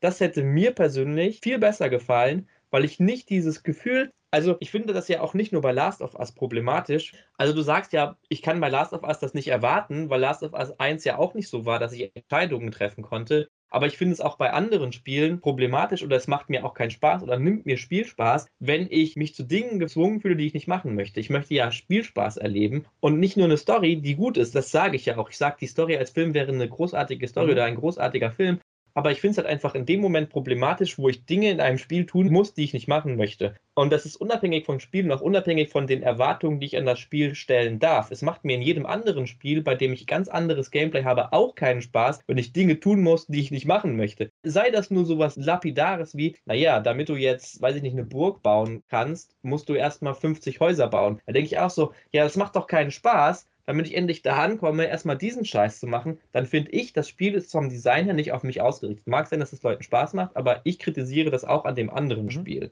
Ich verstehe auch, was du meinst, aber ich finde, hier liegt was Wichtigeres zugrunde. Und zwar, hier wird die Player Agency quasi überschrieben für eine gute und außergewöhnliche Narrative. Weil, wenn du das als Film hast, wäre das eine Sache, aber du hast diese Agency normalerweise, du kannst das spielen und deswegen fühlt sich das auch anders an. Im allerletzten Kampf bist du ja komplett ausgelaugt, aber jeder Punch tut richtig weh aber du machst das. Es ist nicht einfach nur was, was dir vorgesetzt wird, so friss jetzt, sondern du machst das und das macht es spannend. Das macht es so interessant. Klar ist es was, was du jetzt gerade nicht machen möchtest. Ich kann auch verstehen, dass es nicht so viel Spaß macht. Mir hat es in dem Moment auch nicht viel Spaß gemacht, aber für den Payoff am Schluss, für die großartige Geschichte und für das Erleben, finde ich das schon wieder gut. Und ich fand das auch so, wie es hier umgesetzt war, so viel besser, als einfach nur zu sagen, so, ja, und jetzt fühl dich schlecht, guck, hier hast blöd gemacht. Weil hier machen sie das nämlich auch, aber eben auf noch eine viel grausamere Art und Weise. Weil du kämpfst ja als Abby gegen Ellie, besiegst sie, wirst dann überrumpelt von Dina und bist dann bereit, auch Dina zu töten. Also Dina und Ellie zu töten, bis Lev sagt, tu das nicht. Und dann lässt du ja beide in Ruhe. Ich gehe jetzt einfach mal weiter voran, damit wir dann über alles auch sprechen können. Und dann bekommst du ja mit Ellie diese schönen, ruhigen Farmlebensszenen, wo du quasi zusammen mit äh, Dina auf der Farm lebst und ihr habt das Kind und euch geht's gut, ihr habt euch irgendwie einen Traum erfüllt, aber Tommy kommt wieder und sagt, er hat sie gefunden und dann beginnt die Rache wieder von vorne. Da sind ganz viele Punkte, die ich ansprechen möchte, bevor du noch weiter in der Story weitergehst. Du hast ja zum einen gesagt, dass du dich in der Situation eigentlich in ähm, Abby hineinversetzen kannst und sagst, sie möchte halt die Situation auch überleben, weil Ellie versucht, ähm, ihr an den Kragen zu gehen. Mhm. Aber ich finde tatsächlich, man setzt sich viel mehr in die Situation hinein, dass sie da eigentlich überhaupt keinen Bock mehr drauf hat. Also ich finde, an dem Zeitpunkt, wo du mit Abby wieder bei Ellie angekommen bist, dann hast du eigentlich auf alles keinen Bock mehr. Du willst, dass es endlich alles vorbei ist. Und eigentlich empfinde ich oder habe ich das Gefühl gehabt, ich identifiziere mich mit Abby in dem Punkt, dass ich sage, ich will das doch eigentlich gar nicht mehr. Warum mache ich hier überhaupt noch weiter? Und deswegen finde ich auch das wiederum schwierig, dass man da sagt, sie möchte halt überleben und die Situation beenden, indem sie Ellie umbringt, weil ich finde, sie ist eher an dem Punkt angekommen, dass sie sagt, töten ist nicht die richtige Lösung. Und dann finde ich mich wieder nicht mit dem Charakter identifiziert. Ich habe auch das Gefühl, dass sie eigentlich keinen Bock mehr hat, aber dadurch, dass ihr Owen genommen wurde und sie in Ellie nur die Grausamkeit sieht, dass sie eine hochschwangere Frau ermordet hat, will sie einfach, dass es aufhört, weil sie das Gefühl hat, Ellie wird nie aufhören. Ellie wird immer weitermachen und alle töten, egal in was für einer Situation sie sind, bis keiner mehr da ist. Und da kann ich verstehen, dass sie dann dahin geht und sagt, ich möchte das jetzt zu Ende bringen. Ich habe eigentlich gedacht, wir haben das beendet, aber ich möchte das jetzt zu Ende bringen, weil sonst geht es einfach nicht mehr weiter. Sie hat wahrscheinlich auch Angst um Lev, weil wenn das so weitergeht und Ellie dann irgendwann herausfindet, dass Lev gibt, dann würde sie auch Lev umbringen, ohne mit der Schulter zu zucken. Weil so ist Ellie halt. So wird Ellie dargestellt im ersten Teil und so ist sie ja tatsächlich auch in der ersten Hälfte. Ja, also diese Interpretation finde ich nachvollziehbar, aber ich finde nicht, dass sie einem so nachvollziehbar suggeriert wird im Verlauf des Spiels. Also ja, wenn man diese Gedanken sich macht und sagt, so verstehe ich Abby, finde ich das nachvollziehbar, aber ich hatte nicht das Gefühl, dass sie das so denkt. Ich habe eher ähm, gedacht, sie will mit dem Ganzen abschließen, hat eigentlich keinen Bock mehr darauf. Dementsprechend, ich gestehe dir ein, dass du das so empfindest, aber ich habe es auf jeden Fall nicht so wahrgenommen und auch nicht so empfunden. Und das finde ich auch beim zweiten Punkt das große Problem, was sich da offenbart, dass die Identifikation mit den Charakteren oder dem Charakter, na, eigentlich mit beiden, ziemlich abhanden geht vor allen Dingen mit Ellie am Ende, weil dadurch, dass das Spielerwissen größer ist als das Wissen, das Ellie hat, kann man halt ihre Gefühle nicht mehr nachvollziehen. Und das finde ich schwierig. Also das finde ich halt, das gehört auch in diese gleiche Kategorie, dass man halt einfach von, als Spieler sich von dem Ganzen dissoziiert und einfach nicht mehr mit Ellie, mit der man Anfangs so gut sich identifizieren konnte, mitfühlen kann, weil man kann sich halt nicht mehr auf ihre Ebene hier hinablassen, weil man hat alles erlebt, was man mit Abby erlebt hat und das wird Ellie halt nicht tun. Das hat Ellie nicht. Also man kann das halt einfach nicht mehr nachempfinden, nicht mehr nachvollziehen.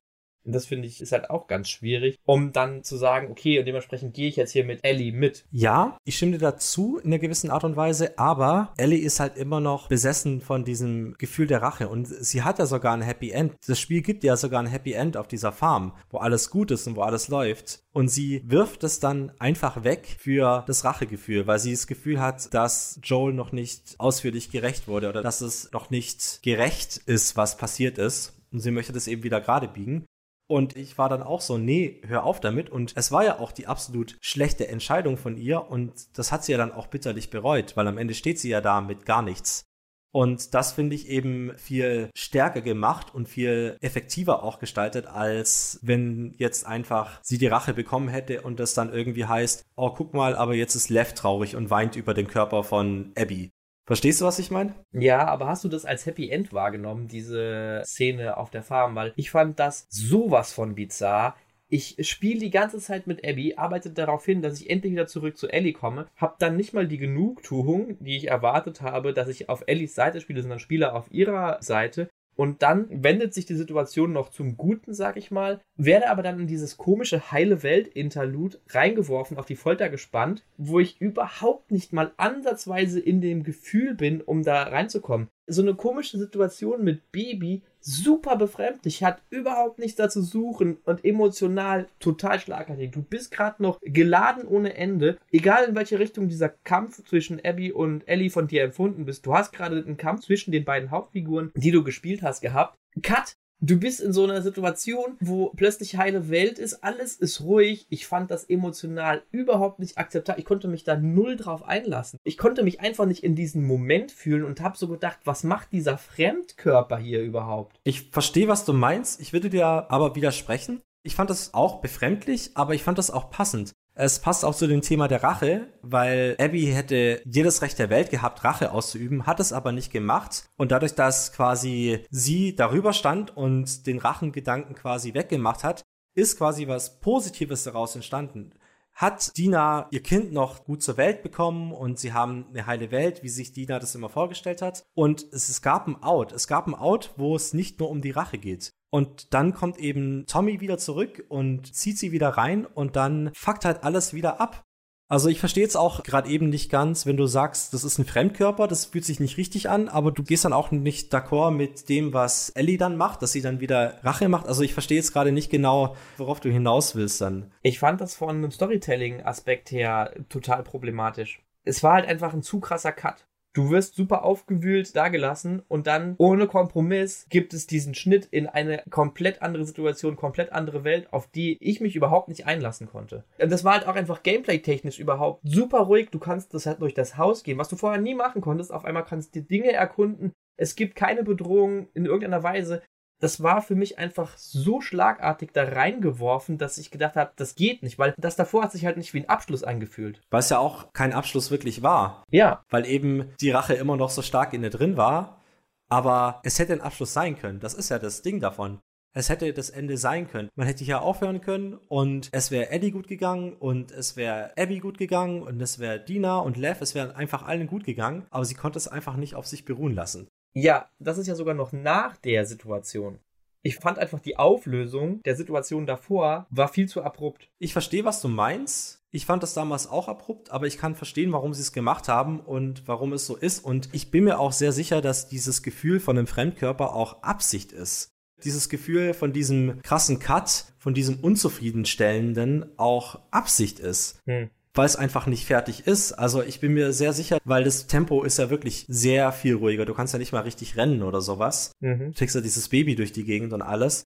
Ich glaube, das war schon Absicht, um den Spieler in ein gewisses Mindset reinzubringen. Und da finde ich das eben auch wieder genial, dass eben durch so ein krasses Drücken auf der Bremse dann sowas in einem losgelöst wird. Weil mir ging es genau, also mir ging es auch so. Ich fand das auch super weird und war dann auch so auf eine gewisse Art und Weise froh, dass es weiterging, auch wenn ich überhaupt nicht zufrieden war damit, dass Ellie das weiter verfolgt. Aber es hat sich einfach nicht vollendet angefühlt. Aber ich glaube auch, dass es kalkuliert war, also dass es gewollt war so. Ja, jetzt wo du das sagst, glaube ich das auch, dass man das so wahrnehmen sollte, damit der Spieler die Motivation hat, weiterzumachen. Aber das Erlebnis war für mich trotzdem kein positives. Also auch trotz der Analyse jetzt hintergründig macht das für mich das Erlebnis nicht besser. Aber ich muss tatsächlich sagen, ich denke, also es ist dadurch ein bisschen nachvollziehbar, warum das gemacht wurde. Ich persönlich habe noch eine ganz andere Interpretation. Da würde ich dann gerne bei dem Abschnitt zu den Charakteren nochmal zu kommen. Denn ähm, ich will, wollte noch mal ganz zurück, was du zum Thema Player Agency bzw. den Kämpfen schon vor einer ganzen Weile angesprochen hast. Nämlich, dass ich den zweiten Kampf nicht so schwierig fand, was dieses Player Agency Moment angeht, wie beim ersten Kampf noch. Aber es hatte trotzdem immer noch das gleiche Problem, dass man eben zu Handlungen gezwungen wurde, die man nicht machen wollte. Und da war für mich halt auch wieder dieses Problem, du konntest als Spieler nicht drumrum ja, Stanley Parable mag recht haben, ich hätte die PlayStation ausmachen können. Aber die Handlung zu sagen, ich agiere nicht, war halt für mich wieder immersionsbrechend mit einem Game Over. Game Over finde ich immer problematisch. Hm. In dem Falle fängst du sogar einfach nur den Kampf im Wasser sogar nochmal von vorne an. Du musst nicht mal irgendwie vorarbeiten. Es geht einfach nur so lange, so lange bis du quasi den Knopf drückst, ins Gesicht zu hauen. So lange stirbst du, wenn du nichts machst. Das ist ja kein Gameplay. Das kann man nicht als Gameplay bezeichnen. Darf ich dir da widersprechen? Nein, doch, natürlich. Ach, scheiße. Ich fand das Ende sehr hart, weil man trifft ja dann Abby wieder und man rettet sie und sie ist extrem abgemagert und kaputt und man weiß auch gar nicht, ob Lev noch lebt, also ob er überhaupt noch atmet. Und dann kommt es ja zu diesem Kampf, bei dem ich mich sehr hart geweigert habe, weiterzumachen, weil ich einfach so war, hör auf, Ellie, mhm. das muss nicht sein, das darf nicht sein. Aber als ich mir das Longplay nochmal angeguckt habe, das Ding ist ja auch, sie rettet die beiden und ist dann eigentlich gewillt, sie ziehen zu lassen. Aber was ihr dann in den Kopf schießt, ist das Bild von Joel, wie er blutig am Boden liegt. Und das triggert sie und dann will sie kämpfen. Und quasi das, was äh, sie dann dazu bringt, sie doch nicht umzubringen, ist ein Bild von Joel, wie er auf der Veranda sitzt und Gitarre spielt, als er noch lebt. Und das fand ich wunderschön gemacht und auch richtig schön dargestellt. Und dieses Gefühl von Player Agency und Game Over finde ich, ich verstehe, woher du kommst, aber mit dem Thema Rache und Rache um jeden Preis ist es eben besser dargestellt und auch besser spielerisch rübergebracht, wenn du da einfach nicht rauskommen kannst, wenn du diesen Kampf beenden musst, wenn du quasi bis zum letzten Tropfen Blut kämpfen musst, weil das ist, was Ellie will. Ellie will Rache und das ist, was Rache macht. Das ist zermürbend, das ist zerstörend und du kannst versuchen aufzugeben, aber das Einzige, was du machen kannst, ist es durchzuziehen oder komplett wegzulaufen. Das heißt, die Spielkonsole auszumachen. Und ich finde, da hat es das Spiel sehr, sehr gut gemacht, weil du eben keine Wahl hattest weil eben Rache dir keine Wahl lässt. Die haben einfach das, das Thema des Spiels noch so brillant, finde ich, auf den Punkt gebracht. Natürlich frustrierend als Spieler, aber erzählerisch brillant. Genau, das wollte ich gerade selbst sagen. Es ist erzählerisch gut und es ist auch mit diesen kurzen Flashbacks gut und sicherlich auch man versteht, warum Ellie in dem Moment so handelt, aber ich habe ja schon gesagt, man ist einfach von Ellie losgelöst. Man ist nicht mehr mit ihr auf einer Höhe und dementsprechend hätte ich es als viel besser empfunden. Es war sowieso geskriptet, dann macht's halt als Cutscene dann kann man sich immer noch so darüber aufregen, warum Ellie das tut mm -mm. und kann immer noch sagen, ich finde es unnachvollziehbar, aber es macht für mich keinen Unterschied, außer dass es mich frustriert und Frustration ist ja auch nicht das, was Ellie in dem Moment empfindet. Also das ist ja auch wieder nichts, was dich in den Charakter hineinversetzt. Natürlich empfindet sie Frustration, sie will das ja auch nicht mehr, aber sie tut es eben, weil sie die Rache ausführen möchte, aber sie will das doch eigentlich auch nicht mehr, sie hat doch eigentlich auch keinen Bock mehr drauf. Ja, aber darum lässt sie es dann nicht. Das passt ja nicht zusammen weil sie quasi von dem Bild von Joel gejagt wird, weil dieser voll geblutete, tote Körper vor ihr, von ihrer Vaterfigur, sie einfach nochmal antreibt, das zu machen. Und sie ist ja auch frustriert, sie hat ja eigentlich keinen Bock, das zu machen, aber sie macht es eben, weil sie so rangetrieben wird. Und ich finde, das passt total zu dem Charakter in dem Moment und man ist losgelöst von ihr, aber das soll man ja auch sein. Man soll ja abgestoßen sein von dem Gedanke der Rache und davon, dass Ellie alles hinter sich lässt, nur um irgendwie diese Gelüste zu frönen. Ich kann dir da nicht zustimmen. Also ich finde nicht, sie ist frustriert. Ich finde, sie ist erschöpft. Also, nee, kann ich nicht bestätigen, dass sie frustriert ist. Ja, da sind wir jetzt halt auf einem Punkt, ich glaube, da kann man gar nicht großartig diskutieren. Sie ist erschöpft, aber sie ist auch frustriert. Sie hat ja auch keinen Bock mehr. Also so sehe ich das auch, weil sie geht total zerstört zu dem Boot, lädt ihr Zeug ab, fasst sich noch an die Seite, weil sie da eine Verletzung hat. Und dann kriegt sie diese Vision und dann muss sie das einfach machen. Und sie hat eigentlich auch keinen Bock mehr. Es ist ja ein ganz anderes Gefühl wie ganz am Anfang des Spiels, wo Joel ermordet wird und man ist so, ich will jetzt töten, ich will wild um mich ballern, ich will irgendwie die Rache. Ja, ja. Und da erkenne ich schon auch eine Frustration und auch eine Frustration in ihr selbst, dass sie davon nicht loslassen kann kann. Aber das sind jetzt so küchenpsychologische Gespräche. Ich glaube, da müssen wir gar nicht tiefer drauf eingehen. Ja, also ich bin immer noch nicht überzeugt davon, dass das wirklich Frustration ist, aber wir müssen da jetzt auch nicht in die Interpretation der Gefühle gehen. Ich würde auch keinen Bock haben, es nicht frustriert sein. Aber zum Thema Psychologie und Gaming haben wir auf jeden Fall eine andere Episode in Planung. Und es geht ja jetzt hier auch nicht darum, dass wir uns irgendwie gegenseitig überzeugen. Hm? Wir haben beide unsere Meinung und offensichtlich überzeugt keiner den anderen. Das ist aber auch okay. Wir haben unseren Part dazu gesagt. Ich habe halt immer noch ein Problem damit, dass es ein geskriptetes Ding war und ich habe an dem Moment echt gedacht, warum denn das ganze Theater? Stimmt, das wollte ich noch sagen. Du hast jetzt in vielerlei Hinsicht das beantwortet, warum das ganze Theater und du kannst das gerne auch noch weiter ausführen. Ja, das Ding ist, das darf keine Cutscene sein. Man muss es selber spielen. Es ist so ein bisschen, ähm, es erinnert mich an The Walking Dead Episode 1, wo man ja auf so einen Zombie einhaut und man kann ja entweder dreimal draufhauen, dann ist er tot oder man haut einfach weiter drauf. Natürlich macht es im Großen und Ganzen keinen Unterschied. Es könnte auch einfach eine Cutscene sein, wo man X drückt und dann wird die ausgeführt. Aber dadurch, dass man es macht, ist es was anderes. Ja. Und mhm. deswegen finde ich, hätte das auch keine Cutscene sein dürfen. Wow, du hast mich fast rumgekriegt. Ich bin noch nicht ganz da, aber du hast die falsche Szene gewählt, denn die finale Entscheidung in Walking Dead Staffel 1 und jetzt 10 Sekunden weghören, wenn ihr das noch nicht nachgeholt habt, ist, tötet man Lee oder nicht? Und das ist auch eine Entscheidung, die du aktiv treffen musst. Mhm. Und wenn du die Entscheidung nicht treffen würdest, dann wäre das anders impactful. Andererseits ist das eine Entscheidung, die du treffen kannst. Ja. Und bei Last of Us Part 2 kannst du keine Entscheidung treffen. Aber du verstehst meinen Punkt, den ich mache. Es hat einen anderen Impact, deswegen sage ich, du hast mich fast rumgekriegt. Es hat einen anderen Impact, wenn du da aktiv dran teilhast, als wenn du es einfach nur präsentiert bekommst. Hm. Aber es ist eben nur eine One-Way-Street und das ist mein Problem mit der Sache. Hm. Nach dieser hitzigen Debatte wollen wir auch noch mal ein bisschen tiefer auf das Ende der Geschichte eingehen. Genau, nachdem dann dieses Farmleben sozusagen von Tommy unterbrochen wird und Ellie ihre Entscheidung trifft, dann das Thema des Spiels doch noch zu einem runden Abschluss zu bringen, geht man ja, wenn ich mich recht entsinne, erst nochmal über zu Abby und Lev. Wie fandest du diese Szene, wo es dann plötzlich in Sunny California oder Sunny Florida ist? Ich fand das ganz cool, weil ich nicht erwartet habe, dass es tatsächlich noch so weitergeht. Auch, dass sie dann, nachdem sie alles verloren hat, dem wild gewordenen Traum von Owen noch folgt und die letzten Fireflies sucht. Fand ich ganz interessant und ich hatte auch wieder so ein ähnliches Feeling wie im ersten Teil von der Gegend einfach und von den einzelnen Häusern, die man so durchsuchen kann. Das fand ich eigentlich alles ganz nett, muss ich sagen. Und auch äh, recht spannend mit dem Hinweis, wo es vielleicht weitergehen kann, was er dann plötzlich zu einem regen Abbruch kommt. Ja, genau. Ich fand das auch sehr spannend tatsächlich. Also das hat dann wieder so ein bisschen detektivmäßig irgendwie gewirkt. Mhm. Es war für mich halt wieder so ein Cut zu dem Farmleben davor, das mich dann schon wieder relativ gut besänftigt hat, weil das fand ich eine spannende Szene und es war ja nicht nur in der Hinsicht von dem Detektivischen spannend, fand ich, sondern auch, wem kann man jetzt vertrauen? Es hatte für mich auch irgendwie so starke Walking Dead Anleihen in dem Moment irgendwie gehabt. Mhm. Fand ich tatsächlich einen ganz coolen Wechsel und naja, dieses jähe Ende mit den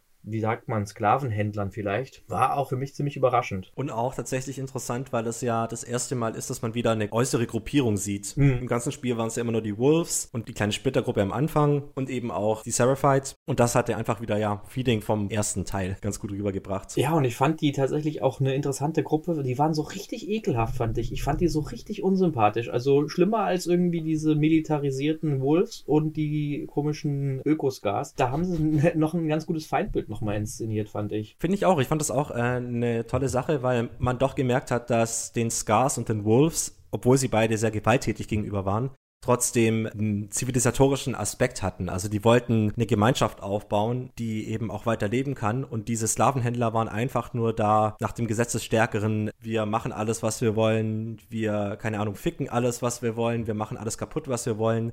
Einfach nochmal, ja, so ein richtig niedermenschliches Ding einfach. Apropos niedermenschlich, ich fand tatsächlich dann unfassbar befriedigend, als man dann zu Ellie gewechselt hat und dann diese Peiniger von Abby und Lev ähm, einfach mal übelst niedergemäht hat. Mhm. Ich hatte so eine diebische Freude an diesem Moment, wo Ellie gebissen wird und ich weiß, naja, für sie ist das Wurst und die anderen das eben nicht wissen. Fand ich auch wieder ganz stark. Hat mir auch sehr gut gefallen und auch, ja, gegen die zu kämpfen hat auch echt Bock gemacht. Und ich war dann auch froh, dass sie dann am Ende die Sklaven, die quasi gefangen waren, dass sie sie bewaffnet und dann einfach gehen lassen hat. So im Sinne von, ich habe euch den Weg ein bisschen geebnet, jetzt macht sie fertig, I don't give a fuck, dafür bin ich nicht hier. Aber fand ich einfach noch äh, richtig schön. Ja. Wobei ich da sagen musste, ich wusste nicht so ganz, ob ich denen vertrauen kann oder nicht. Die waren ja auch so ein bisschen so in Szene gesetzt, dass die so ein kleines bisschen seltsam rüberkamen. Mhm. Ich fand auf jeden Fall auch an dem Level selbst ziemlich cool, dass du da diese systemischen Elemente richtig nutzen konntest mit den festgeketteten Klickern. Also wie gesagt, ich habe es ja sehr stealthig gespielt und da war das natürlich dann das Schlauste, was man machen konnte. Oder irgendwie musste man es zwangsläufig tun.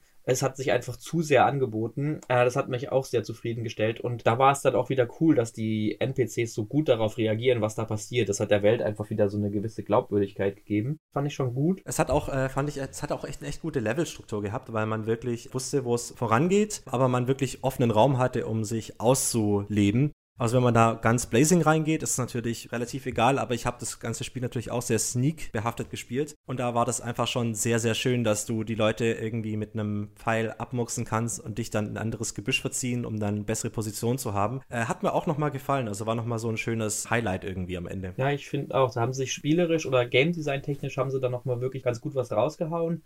Aber ich muss sagen, ich fand das letzte Level etwas sehr hart.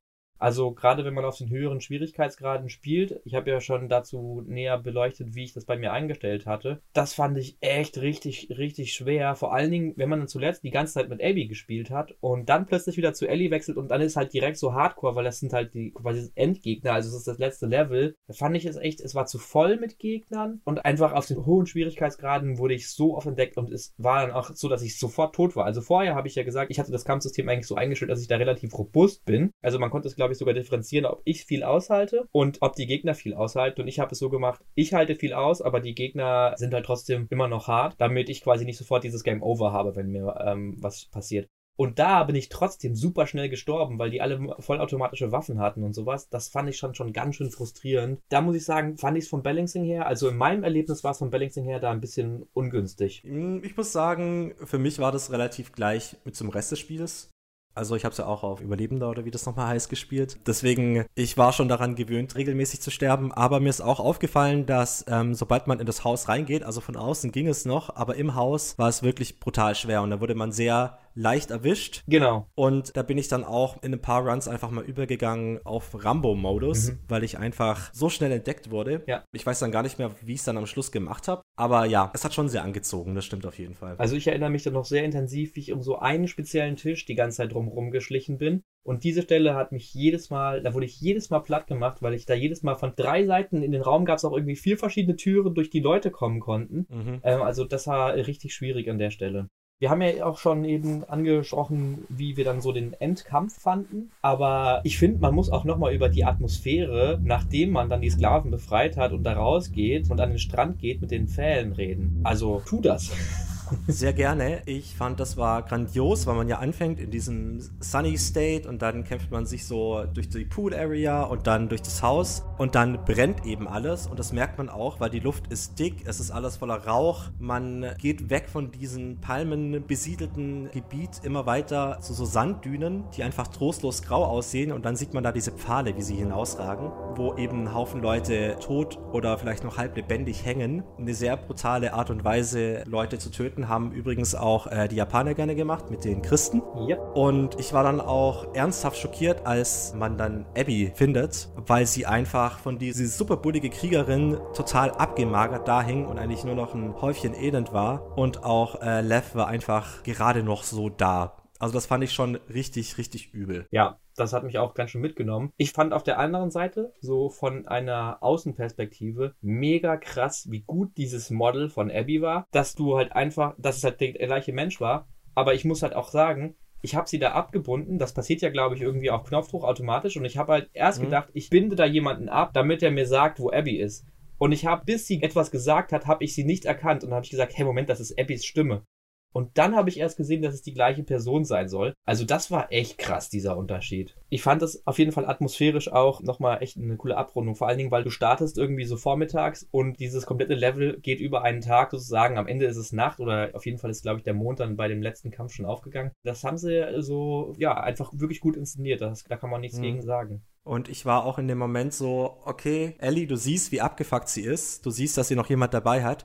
Lass sie einfach und war dann auch voll glücklich, dass sie ihnen hilft und sie dann zusammen zu den Booten gehen. Und als sie dann ihren Rucksack wegpackt und dann einfach den toten Joel vor den Augen hat, ach, das war brutal, weil ich war so, nein, bitte nicht, bitte nicht. Und ich habe in dem Kampf auch mehrmals einfach verloren, weil ich nicht kämpfen wollte. Ich habe aufgegeben, ich bin nur ausgewichen. Ich wollte nicht, ich wollte einfach nicht. Ja, genau, habe ich auch so gemacht. Und ich finde es großartig, dass ein Spiel sowas hinkriegt.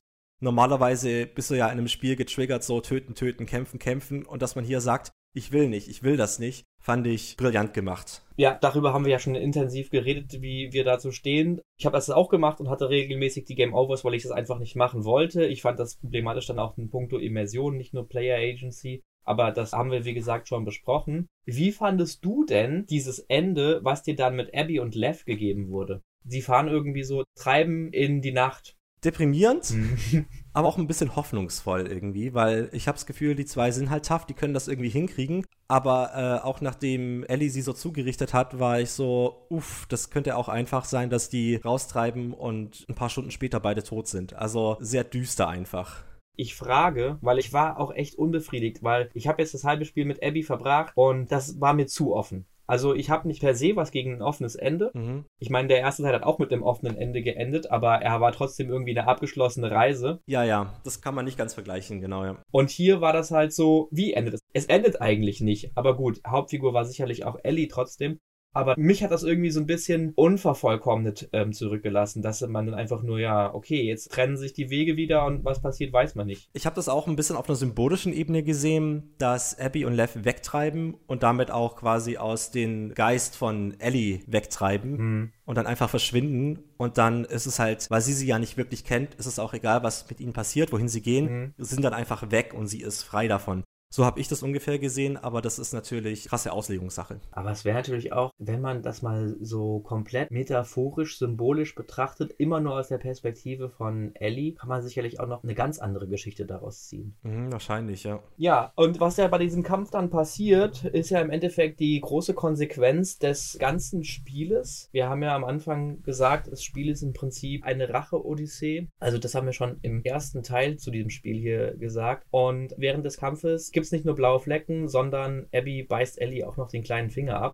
Und bei allem, was ich gegen dieses Ende sagen kann, dass ich es irgendwie unvollständig fand, dass die wegtreiben, dass es zu wenig Player Agency hatte, dieser kurze sinnbildliche Moment, als Ellie dann wieder an der Farm ist, sich die Gitarre nimmt und mit dem fehlenden Finger dieses einzige Vermächtnis, das sie von Joel mitgegeben bekommen hat, nicht mehr weiterführen kann, nämlich nicht mehr Gitarre spielen kann. Das fand ich erstens einfach nur genial, Storytelling-mäßig, und zweitens einen tiefen, tiefen Stich ins Herzen, weil damit bin ich quasi als der Spieler, der sich in diese Figur hineinversetzt hat, auch quasi letztlich von Joel komplett losgelöst. Es gibt halt nichts mehr von ihm, außer vielleicht Erinnerungen. Und das fand ich schon echt hart. Aber super smart. Ich auch. Das haben wir jetzt mal ein bisschen rausgelassen. Das Spiel beginnt ja damit, dass Joel die Gitarre sucht und vorbereitet, um sie Ellie zu schenken. Und während dem Spiel kann man mit Ellie auch immer mal wieder Songs spielen. Also Akkorde greifen und sowas. Mhm, stimmt. Das fand ich auch sehr schöne Momente, sehr ruhige Momente, wo man so ein bisschen introspektiv werden kann. Und ja, das hat einfach dieses Ende, dass sie nicht mehr spielen kann, hat zugehauen wie ein Truck. Das hat richtig, richtig wehgetan. Und auch, dass sie dann bei dieser alleingelassenen Farm die Gitarre stehen lässt, war auch so, oh, das tut weh. Ja. Das tut richtig weh. Ich glaube, ich hätte die mitgenommen, auch wenn ich Ja. sie nicht mehr spielen kann. Ja! Das war einfach richtig brutal. Ja, ja. Dieses Bild einfach mit ihr, der Blick durchs Fenster, die Gitarre steht da noch und sie wandert davon. Hart. Wirklich hart. Ja. Hatte für mich schon fast was Asiatisches. Schon irgendwie, ne? Also so eine negative ähm, Auslegung. Aber stimmt, das mit dem Gitarrespielen, das hatte ich schon gar nicht mehr auf dem Schirm. Da habe ich mich tatsächlich gefragt, macht es ehrlich einen Unterschied, wenn ich schlecht spiele? Also haben die wirklich sich vom Gameplay her die Mühe gemacht, auch vom Soundaufnehmen her die Mühe gemacht, dass das unterschiedlich klingt, wenn du schlecht spielst? Gute Frage. Ich habe immer gut gespielt. Ja, ich auch. Und ich frage mich halt, ob das auch sowas ist. Ja, ja, das hat sozusagen eine Art Auto-Aim, in Anführungsstrichen.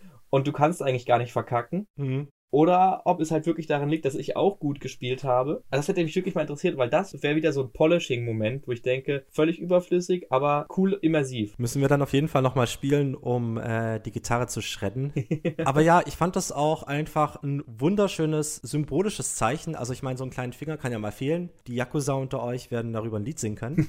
Aber es ist einfach ein sehr schönes und sehr eindrucksvolles Zeichen, was die Rache so bei ihr hinterlassen hat. Also viel mehr, als wenn ihr jetzt ein ganzer Arm oder sowas gefehlt hätte dadurch, weil es eben so klein ist, aber so brutal einfach. Persönlich einfach auch. Persönlich, genau, persönlich ist ein guter Begriff dafür. Fand ich einfach richtig, richtig gut, weil ich finde auch, das ist was, was mir am Anfang nicht so aufgefallen ist, dass ich das zum ersten Mal gespielt habe, wie fokussiert sie auf das Thema Rache sind. Also im ersten Teil spielt man ja Ellie und man rusht so durch und bringt halt um, wen man umbringen muss, um zu Abby zu kommen. Dann spielt man mit Abby und man erfährt, was das alles kostet, was auch die Rache für sie gekostet hat, also auch die Rache an Joel und dass sie auch den Vater nicht zurückgebracht hat oder nichts geholfen hat eigentlich, sondern einfach diesen zerstörerischen Kreislauf von Tod, Zerstörung und Rache, also dass Rache einfach nichts bringt. Das ist eine Aussage, die man an sich auch irgendwie so kindergartenmäßig finden kann, weil ja, Rache ist nicht gut Aber Rache ist doch süß. und am besten kalt. Also sie haben das einfach so gut rübergebracht und da finde ich eben auch wieder wichtig, dass man die Sachen spielt, weil du ja gesagt hast, dass du teilweise manche Sachen lieber als Cutscene gehabt hättest.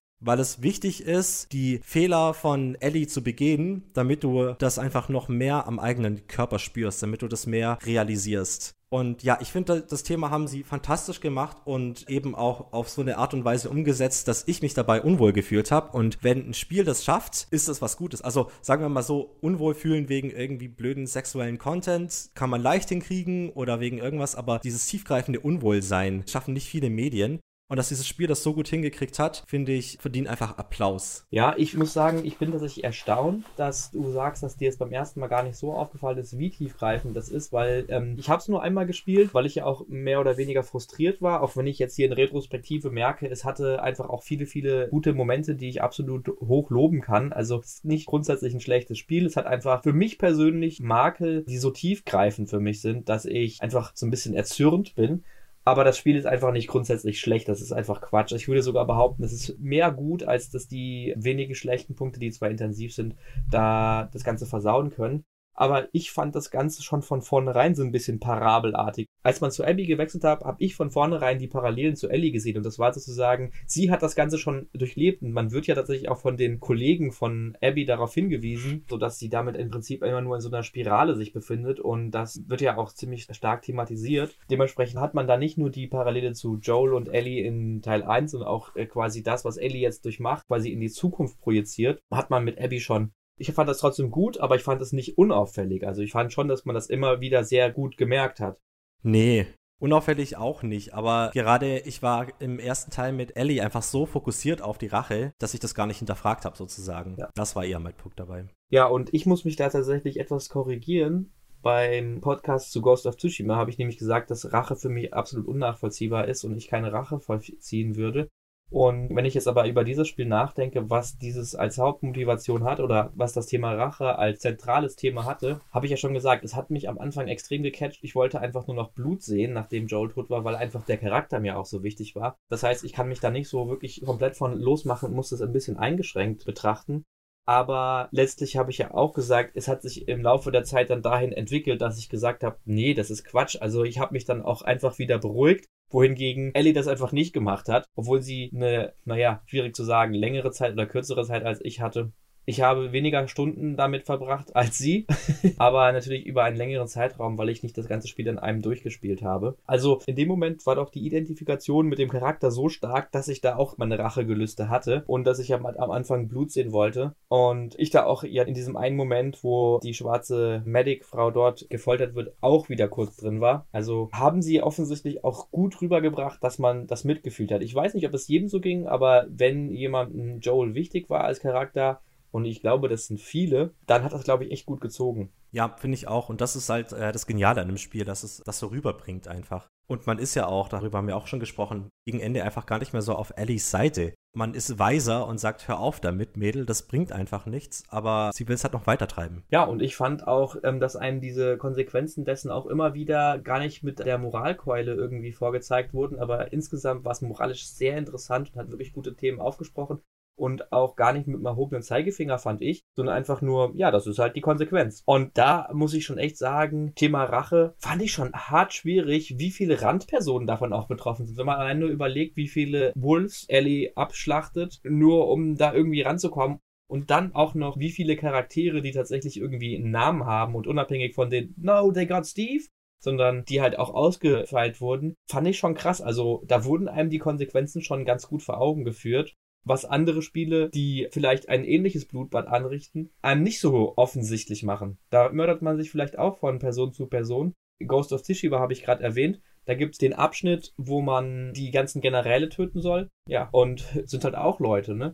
die aber No-Names sind und einem total egal sind. Ja, aber das ist auch wieder diese Art, wie Videospiele das rüberbringen. Also die Welt von Ghost of Tsushima ist auch sehr düster irgendwie. Die Bevölkerung ist am Verhungern und massenweise Leichenberge, die in Brand gesetzt werden. Aber durch dieses Realistische in Last of Us kommt es einfach noch ein bisschen stärker rüber. Und ich meine, die Rache, zum Beispiel Dina hätte ja auch irgendwie sauer sein können, auch wenn sie jetzt nicht so viel für Jesse empfunden hat, dass Jesse gestorben ist, wegen Ellies Rachengelüsten hätte ja auch sagen können, nee, ich bin sauer auf dich oder ich bin weiter sauer auf Abby, weil sie ihn umgebracht hat. Aber sie hat dann darüber gestanden. Ich finde das einfach wirklich, wirklich gut umgesetzt. Und auch am Schluss, man hat ja ein bisschen das Problem, als Ellie und Abby das erste Mal gegeneinander kämpfen, dass halt Abby physisch massiv überlegen ist. Aber das hat sich dann eben am Schluss nochmal gedreht, weil Ellie ist halt nicht so muskulös, aber halt fit im Gegensatz zu Abby. Und äh, dieser Kampf war auch einfach so brutal. Also wirklich, da hat man wirklich das Gefühl gehabt, es geht um Leben und Tod und nicht im Spaß mit, haha, ich schlag dich jetzt und ich weich aus und ich verteidige, sondern das wurde wirklich bis zum letzten gekämpft. Was das Ganze einfach nochmal so, so greifbarer gemacht hat und wo ich dann auch froh war, dass Ellie dann, als sie die Vision hatte von Joel, auch endlich aufgehört hat.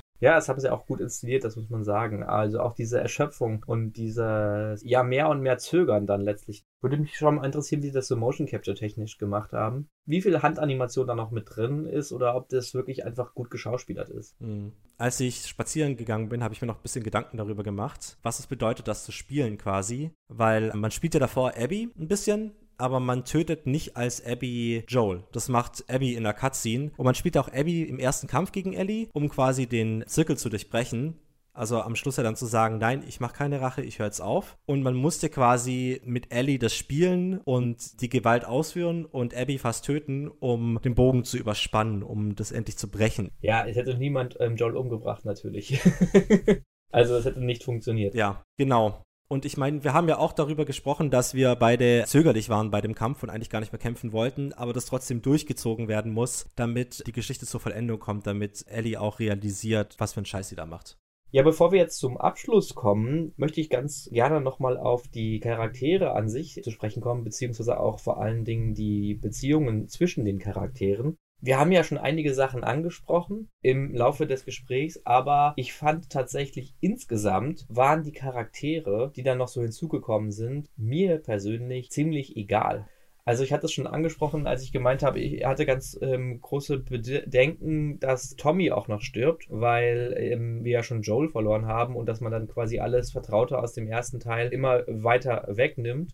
Und die neuen Charaktere, die dazugekommen sind, die haben bei mir irgendwie nicht so richtig Anklang gefunden. In Last of Us 2 gab es für mich keinen Charakter, der die Relevanz hatte, wie die Beziehung zwischen Joel und Ellie in Teil 1. Ob das intendiert war oder nicht, weiß ich nicht, aber bei mir hat es halt nicht gezogen und es hat halt auch meine Erfahrung mit den Charakteren halt einfach immens eingeschränkt.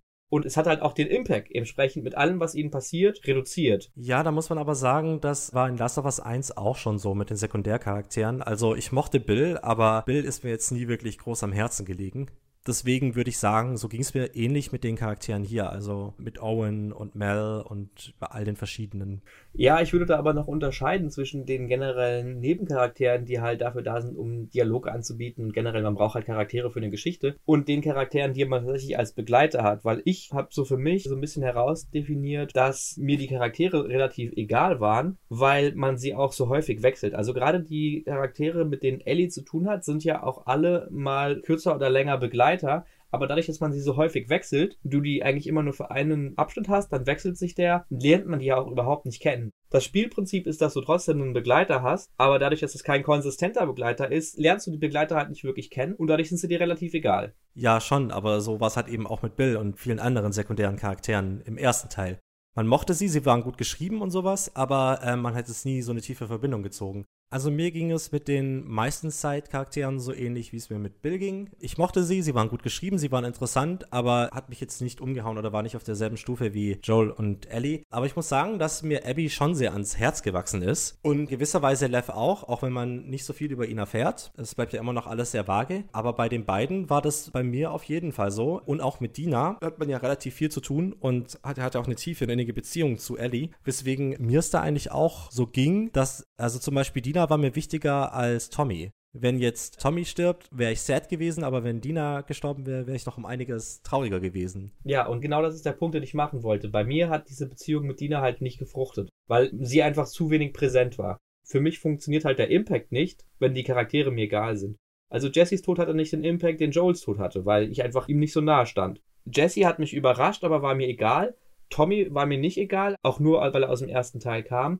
Und ich habe halt überhaupt nichts mit Dina anfangen können. Sie war für mich überhaupt nichts. Sie war halt völlig Wurst. Okay, da geht es mir ein bisschen anders. Ich fand sie eigentlich sehr präsent, also zumindest in den ganzen Backflash ist sie ja sehr präsent. Da dreht sich ja alles darum und später ist sie halt nicht mehr so oft dabei, weil sie mit Schmerzen rumliegt. Ja. Aber an sich fand ich das schon immer sehr präsent, vor allem weil auch im Hinterkopf bei Ellie ja immer mitgeschwommen ist. Ich möchte die Rache, aber ich möchte mich auch um Dina kümmern. Es war ja nie eingleisig, sondern es war immer zweigleisig, weswegen ja auch die Entscheidung, warum dann Ellie Dina alleine lässt, um auf die Rache zu gehen, so schwer wiegt einfach, weil immer dieses gewisse Equilibrium da war. Klar war die Rache im Vordergrund, aber sie hatte immer noch Dina.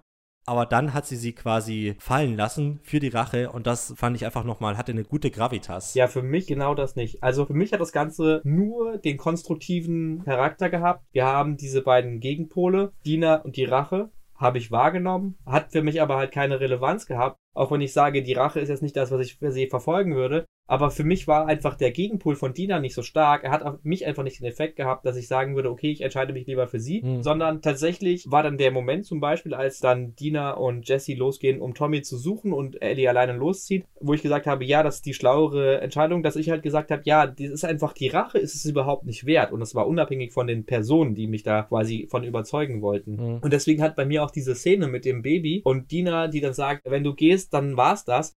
Das war mir halt auch Wurst. Also das hat für mich einfach nicht funktioniert, weil dieser Charakter mir nicht nahe gekommen ist. Okay. Eine Beziehung, die bei mir so gar nicht funktioniert hat, war tatsächlich zwischen Abby und Owen.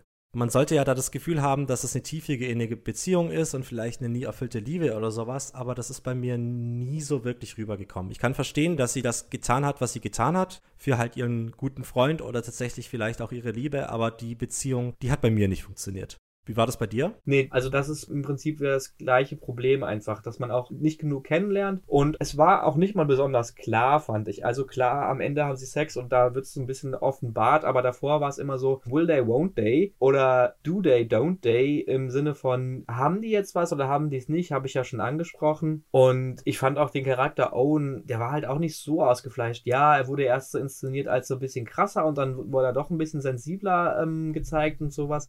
Und ich möchte da auch noch mal ein bisschen konkretisieren, was ich eben meinte, dass mir kein Charakter irgendwie ans Herz gewachsen ist. Abby, das hat schon funktioniert, das habe ich ja auch schon gesagt. Dass ich es ein bisschen gehasst hat und gleichzeitig meinen Hut davor ziehen muss, dass sie einen so lange mit Abby spielen lassen, dass einem Abby ans Herz wächst. Und natürlich ist auch Lev in der Hinsicht ans Herz gewachsen, was aber vielleicht doch einfach nur seiner Vulnerabilität liegt, dass ich als tatsächlich leibhaftiger Vater da auch meine Vaterinstinkte, dass die da irgendwie anschlagen. Aber das war halt auch wirklich das einzige Duo, wo ich dann wirklich gesagt habe, okay, da stehe ich hinter. Und ich fand auch in der Hinsicht gut, dass Lev immer so ein bisschen der rationalere Gegenpol, vielleicht auch der menschlichere Gegenpol zu Abby war und in vielerlei Hinsicht dann sie ein bisschen zurückgerufen hat von ihrer, ja, doch teilweise Aggressivität. Mhm. Ja, ich fand das auch ganz interessant, vor allem dann mit der Zweigeteiltheit später, wie man dann am Anfang einfach noch nicht zu den Gesichtern sagen kann. Also weder zu Abby noch zu Owen noch zu all den anderen. Aber dann eben im zweiten Teil sich da einfach äh, richtig viel entwickelt. Und wenn man das Spiel dann nochmal spielt, dann eben einen ganz anderen Blick auf die ganze Situation auch hat.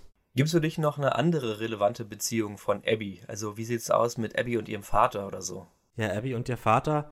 Ich fand diese Cutscenes mit ihrem Vater ganz nett und auch diese ähm, immer wieder Albträume, wo sie halt in dem Krankenhaus vor sich hin stumbled, Hm. fand ich ganz nett, aber hat auch nicht so sehr gezogen. Man hatte das Gefühl, dass Abby davor schon sehr eigenbrötlerisch und sehr eigen war und eigentlich gar nicht so viel von ihrem Vater hatte. Deswegen hat es auf einem, ich habe verstanden, warum sie die Rache wollte, aber es kam nicht ganz so an mich ran.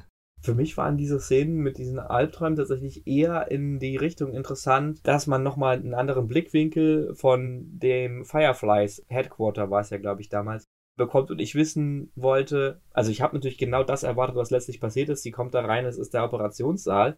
Ähm, aber ich wollte halt wissen, was es tatsächlich ist. Hm. Und das war für mich dann gar nicht so sehr irgendwie die Beziehung und die Wichtigkeit des eigenen Vaters zu zeigen, sondern eher ja Neugierde, die ich damit eher verbunden habe.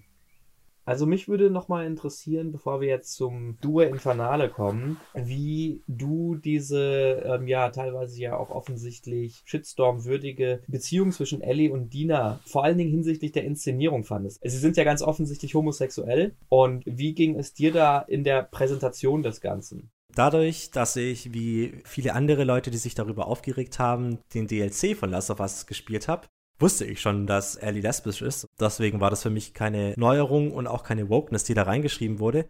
Und ich muss sagen, ich fand das sehr schön, wie die Beziehung dargestellt wurde. Also die war sehr liebevoll, die war sehr zärtlich und auch die beiden konnten sich aufeinander verlassen, dass auch Dina gleich gesagt hat, komm, ich komme jetzt mit und ich helfe dir bei deinem Rachefeldzug. I made her talk.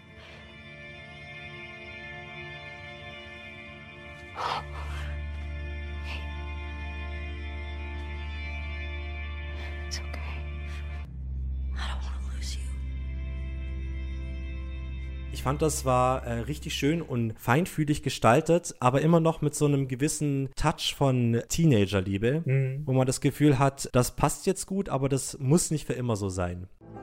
Every guy in this room is staring at you right now. Maybe they're staring at you. I'm just a girl, not a threat. Oh, Ellie. I think they should be terrified of you.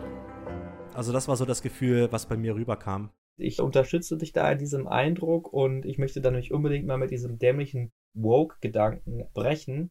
Ich habe das schon an anderer Stelle in einem anderen Podcast mal gesagt, dass ich mir wünsche, dass Charaktere viel mehr so geschrieben werden, dass sie unisex sind und danach wird entschieden, was für ein Geschlecht sie haben. Und ich fand nämlich, in dieser Beziehung war das genauso. Ich fand, es gab keinen Moment, wo man irgendwie aufgedrückt bekommen hat, es ist übrigens eine Lesbenbeziehung.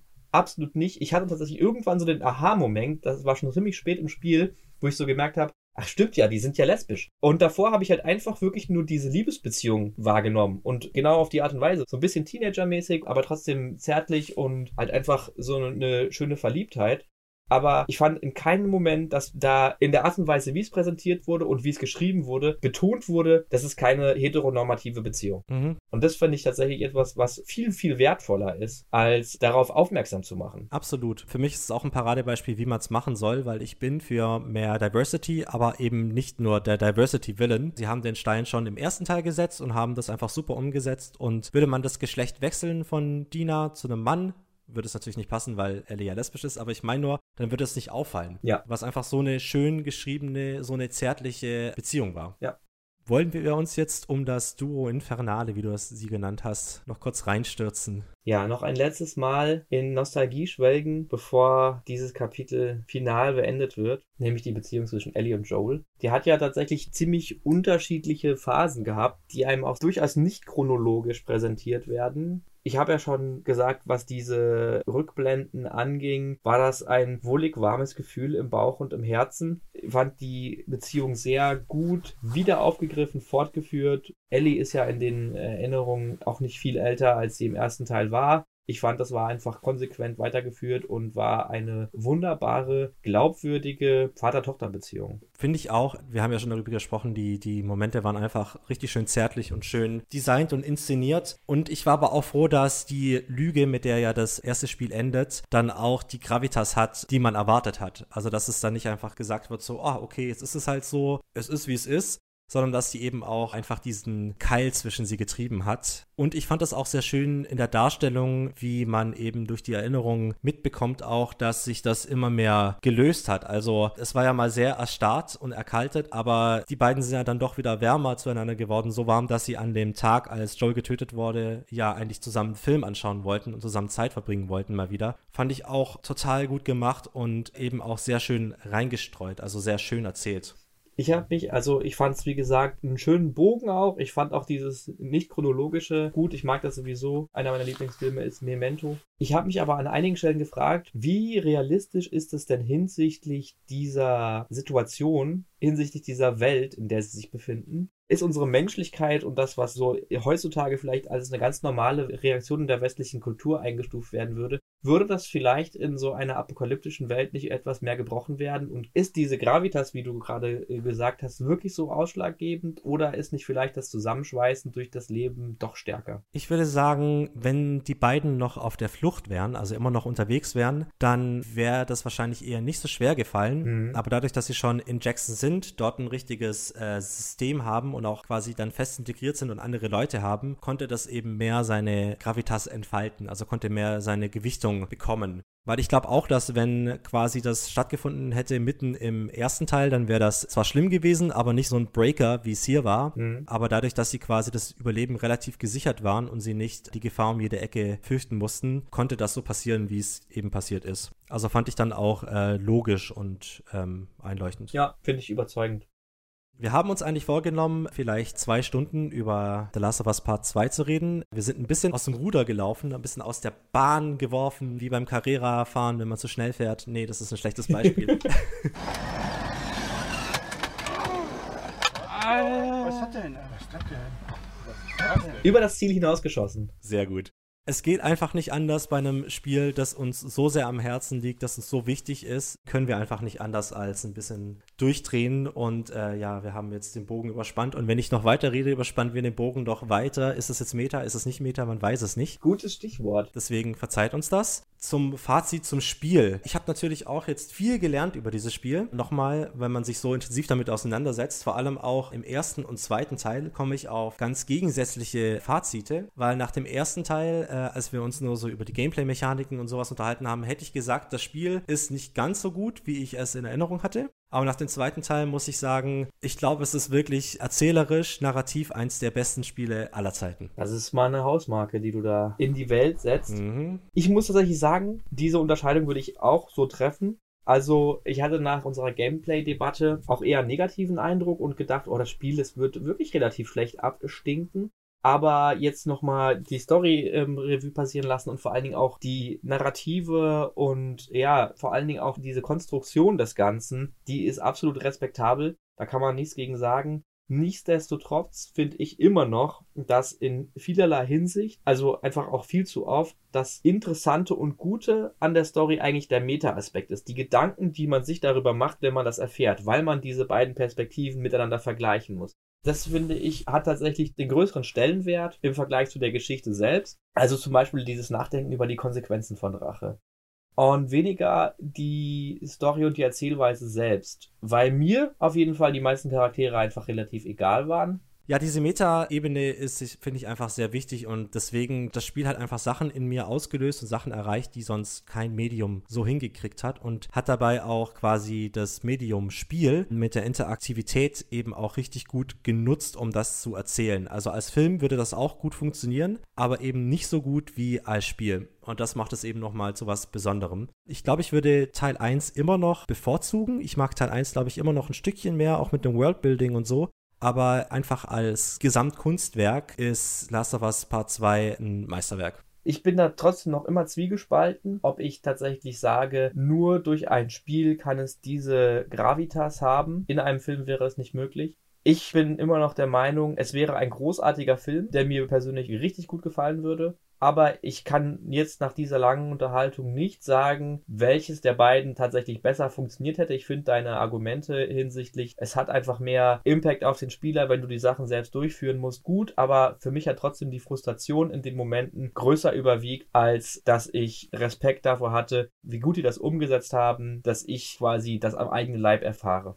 Aber widersprichst du dich da nicht ein bisschen mit dem, dass du sagst, dass das Spiel narrativ jetzt nicht unbedingt das Großartigste ist und dass die Metaebene das Wichtige ist? Die Metaebene geschieht ja tatsächlich auch nur teilweise dadurch, dass man es selber spielt. Wenn man die Charaktere das nur machen sieht, dann hat das eine ganz andere Wirkung. Nee, finde ich nicht, weil Matrix beispielsweise hat in meinen Augen keine besonders krasse Geschichte.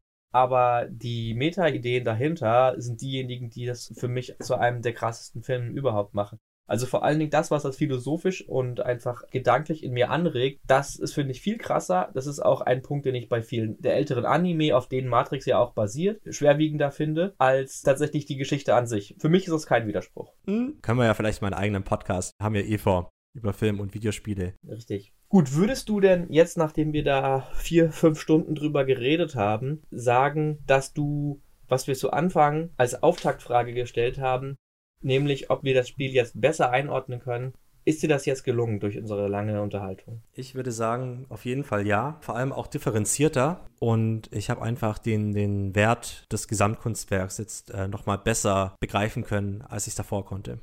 Wie sieht es denn bei dir aus? Also, ich glaube, die Frage wiegt bei dir noch ein bisschen schwieriger, weil ich bin ja noch relativ gleich bei meiner Meinung. Also, ich muss es auf jeden Fall besser einschätzen, als ich es vorher gemacht habe. Vorher war ich mir halt echt unklar und da war für mich halt einfach diese einzelnen Momente, vor allen Dingen halt der hinsichtlich der Player Agency, wo ich mir gesagt habe, ich komme mir verarscht vor, weil ihr möchtet mir eine Wahl in den Kopf pflanzen und dann habe ich aber doch keine. Aber nach dem Gespräch schätze ich die einfach als einen sehr viel geringeren Teil an, der nur emotional für mich eine große Gewichtung hatte während des Spielens, als ich das vor dem Gespräch gemacht habe. Also ich würde es auf jeden Fall jetzt besser einstufen. Aber wenn ich es jetzt auf einer 10-Punkte-Skala einordnen müsste, wäre ich mir immer noch unsicher, wie viel ich da tatsächlich vom perfekten Spiel abziehe. Aber das muss ich vielleicht noch mit mir selbst ausmachen. Ja, ich hoffe, ihr hattet Spaß, ihr hattet ein paar Erkenntnisse über Last of Us 2. Wenn ihr es noch nicht gespielt habt, böse, böse, dass ihr bis hierher gehört habt und es nicht selber gespielt habt, aber könnt ihr noch nachholen. Ihr könnt es ja zum Beispiel auch nachholen, weil ihr den Podcast gehört habt, weil ihr der Meinung wart, dass der Shitstorm völlig berechtigt war. Habt jetzt hoffentlich etwas die Augen geöffnet bekommen und vielleicht jetzt die Motivation, dann doch nochmal die Zeit da rein zu investieren, um mit eigenen Augen das Ganze zu erleben und zu beurteilen. Uns würde natürlich auch extrem Feedback interessieren. Also, was hat euch an dem Podcast hier gefallen? Welche Punkte sagt ihr, haben wir uns total verschossen oder haben wir uns total daneben benommen? Und lasst uns doch bitte wissen, wie vielen Leuten ihr nach der letzten Folge tatsächlich weiterempfohlen habt, den Podcast zu hören. Das würde mich natürlich auch interessieren. Also bitte, wir brauchen harte Fakten, wir brauchen harte Zahlen, damit wir die auch abgleichen können, um den allmächtigen Algorithmus zu füttern. All diese Rückmeldungen, die könnt ihr gerne auf Twitter, Instagram oder Mastodon unter dem Handle iadb-cast oder unter dem Hashtag iadb hinterlassen. Empfehlt uns auch gerne weiter, also vielleicht gerade an Leute, die das Spiel gespielt haben und eben diese Hate hatten oder das Spiel nicht gespielt haben. Empfehlt uns gerne an diese Leute weiter. Und wenn ihr auch irgendwelche Themen oder sowas habt, die euch interessieren würde, was wir dazu zu sagen haben, meldet euch gerne. Und wie euch vielleicht schon mal aufgefallen ist, äh, gehen uns langsam die einstelligen Zahlen aus. Und um das zu feiern, gibt es beim nächsten Mal was ganz Besonderes. Genau, wir haben da eine kleine Überraschung für euch vorbereitet. Und mehr möchte ich dazu auch überhaupt nicht sagen. Also bleibt gespannt, was beim nächsten Mal kommt. Es wird auf jeden Fall ein bisschen aus dem Rahmen fallen. Auf jeden Fall. Man könnte fast gar sagen, es wird etwas dekadent. Oh, wow, da musste ich gerade selbst ein bisschen nachdenken. Ja, dekadent vielleicht. Persönlich auf jeden Fall. Und dann bleibt nur noch, dass wir uns bedanken für alle, die es bis hierhin geschafft haben. Wir sind euch ja schon entgegengekommen und haben das Ganze auf zwei Teile gesplittet, damit man dann vielleicht auch irgendwann mal einschlafen kann und nicht bis nachts um zwei Uhr sich den Podcast um die Ohren hauen muss, wenn man ihn eigentlich nur zum Einschlafen hören wollte. Auf Wiedersehen und Bis zum nächsten Mal. Tschüsseldorf. Nein, nein, nicht schon wieder. wenn die Leute das nicht gut finden, Dann weiß ich auch nicht. können sie Call of Duty spielen gehen. Ich habe ähm, tatsächlich einen wichtigen Punkt vergessen. Und zwar wollte ich eigentlich noch darüber reden, dass ich an einer Stelle einen Frosch gesehen habe. Ähm, willst du noch kurz nachholen? Nein. Das hat mich schon ein bisschen euphorisiert, als das passiert ist. Da hüpfte einfach so ein kleiner Frosch vor mir rum. Und weißt du, was ich jetzt angefangen habe? Hm? God of War. Den ersten? Also den, Den Reboot. Holy shit, darüber müssen wir reden. Das Spiel ist auch narrativ so. Holy shit. Also da habe ich auch richtig Bock drüber zu reden. Das müssen wir machen. Unbedingt habe ich auch richtig Bock drauf.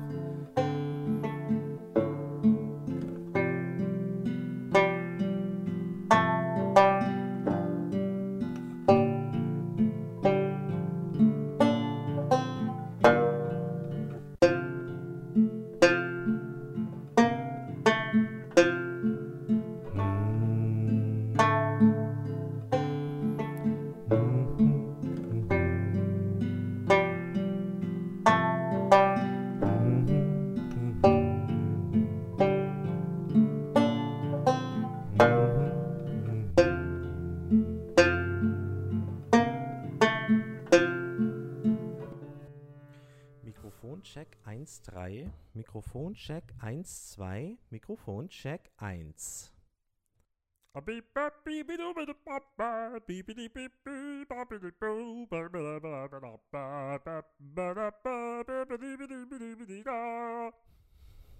Danke.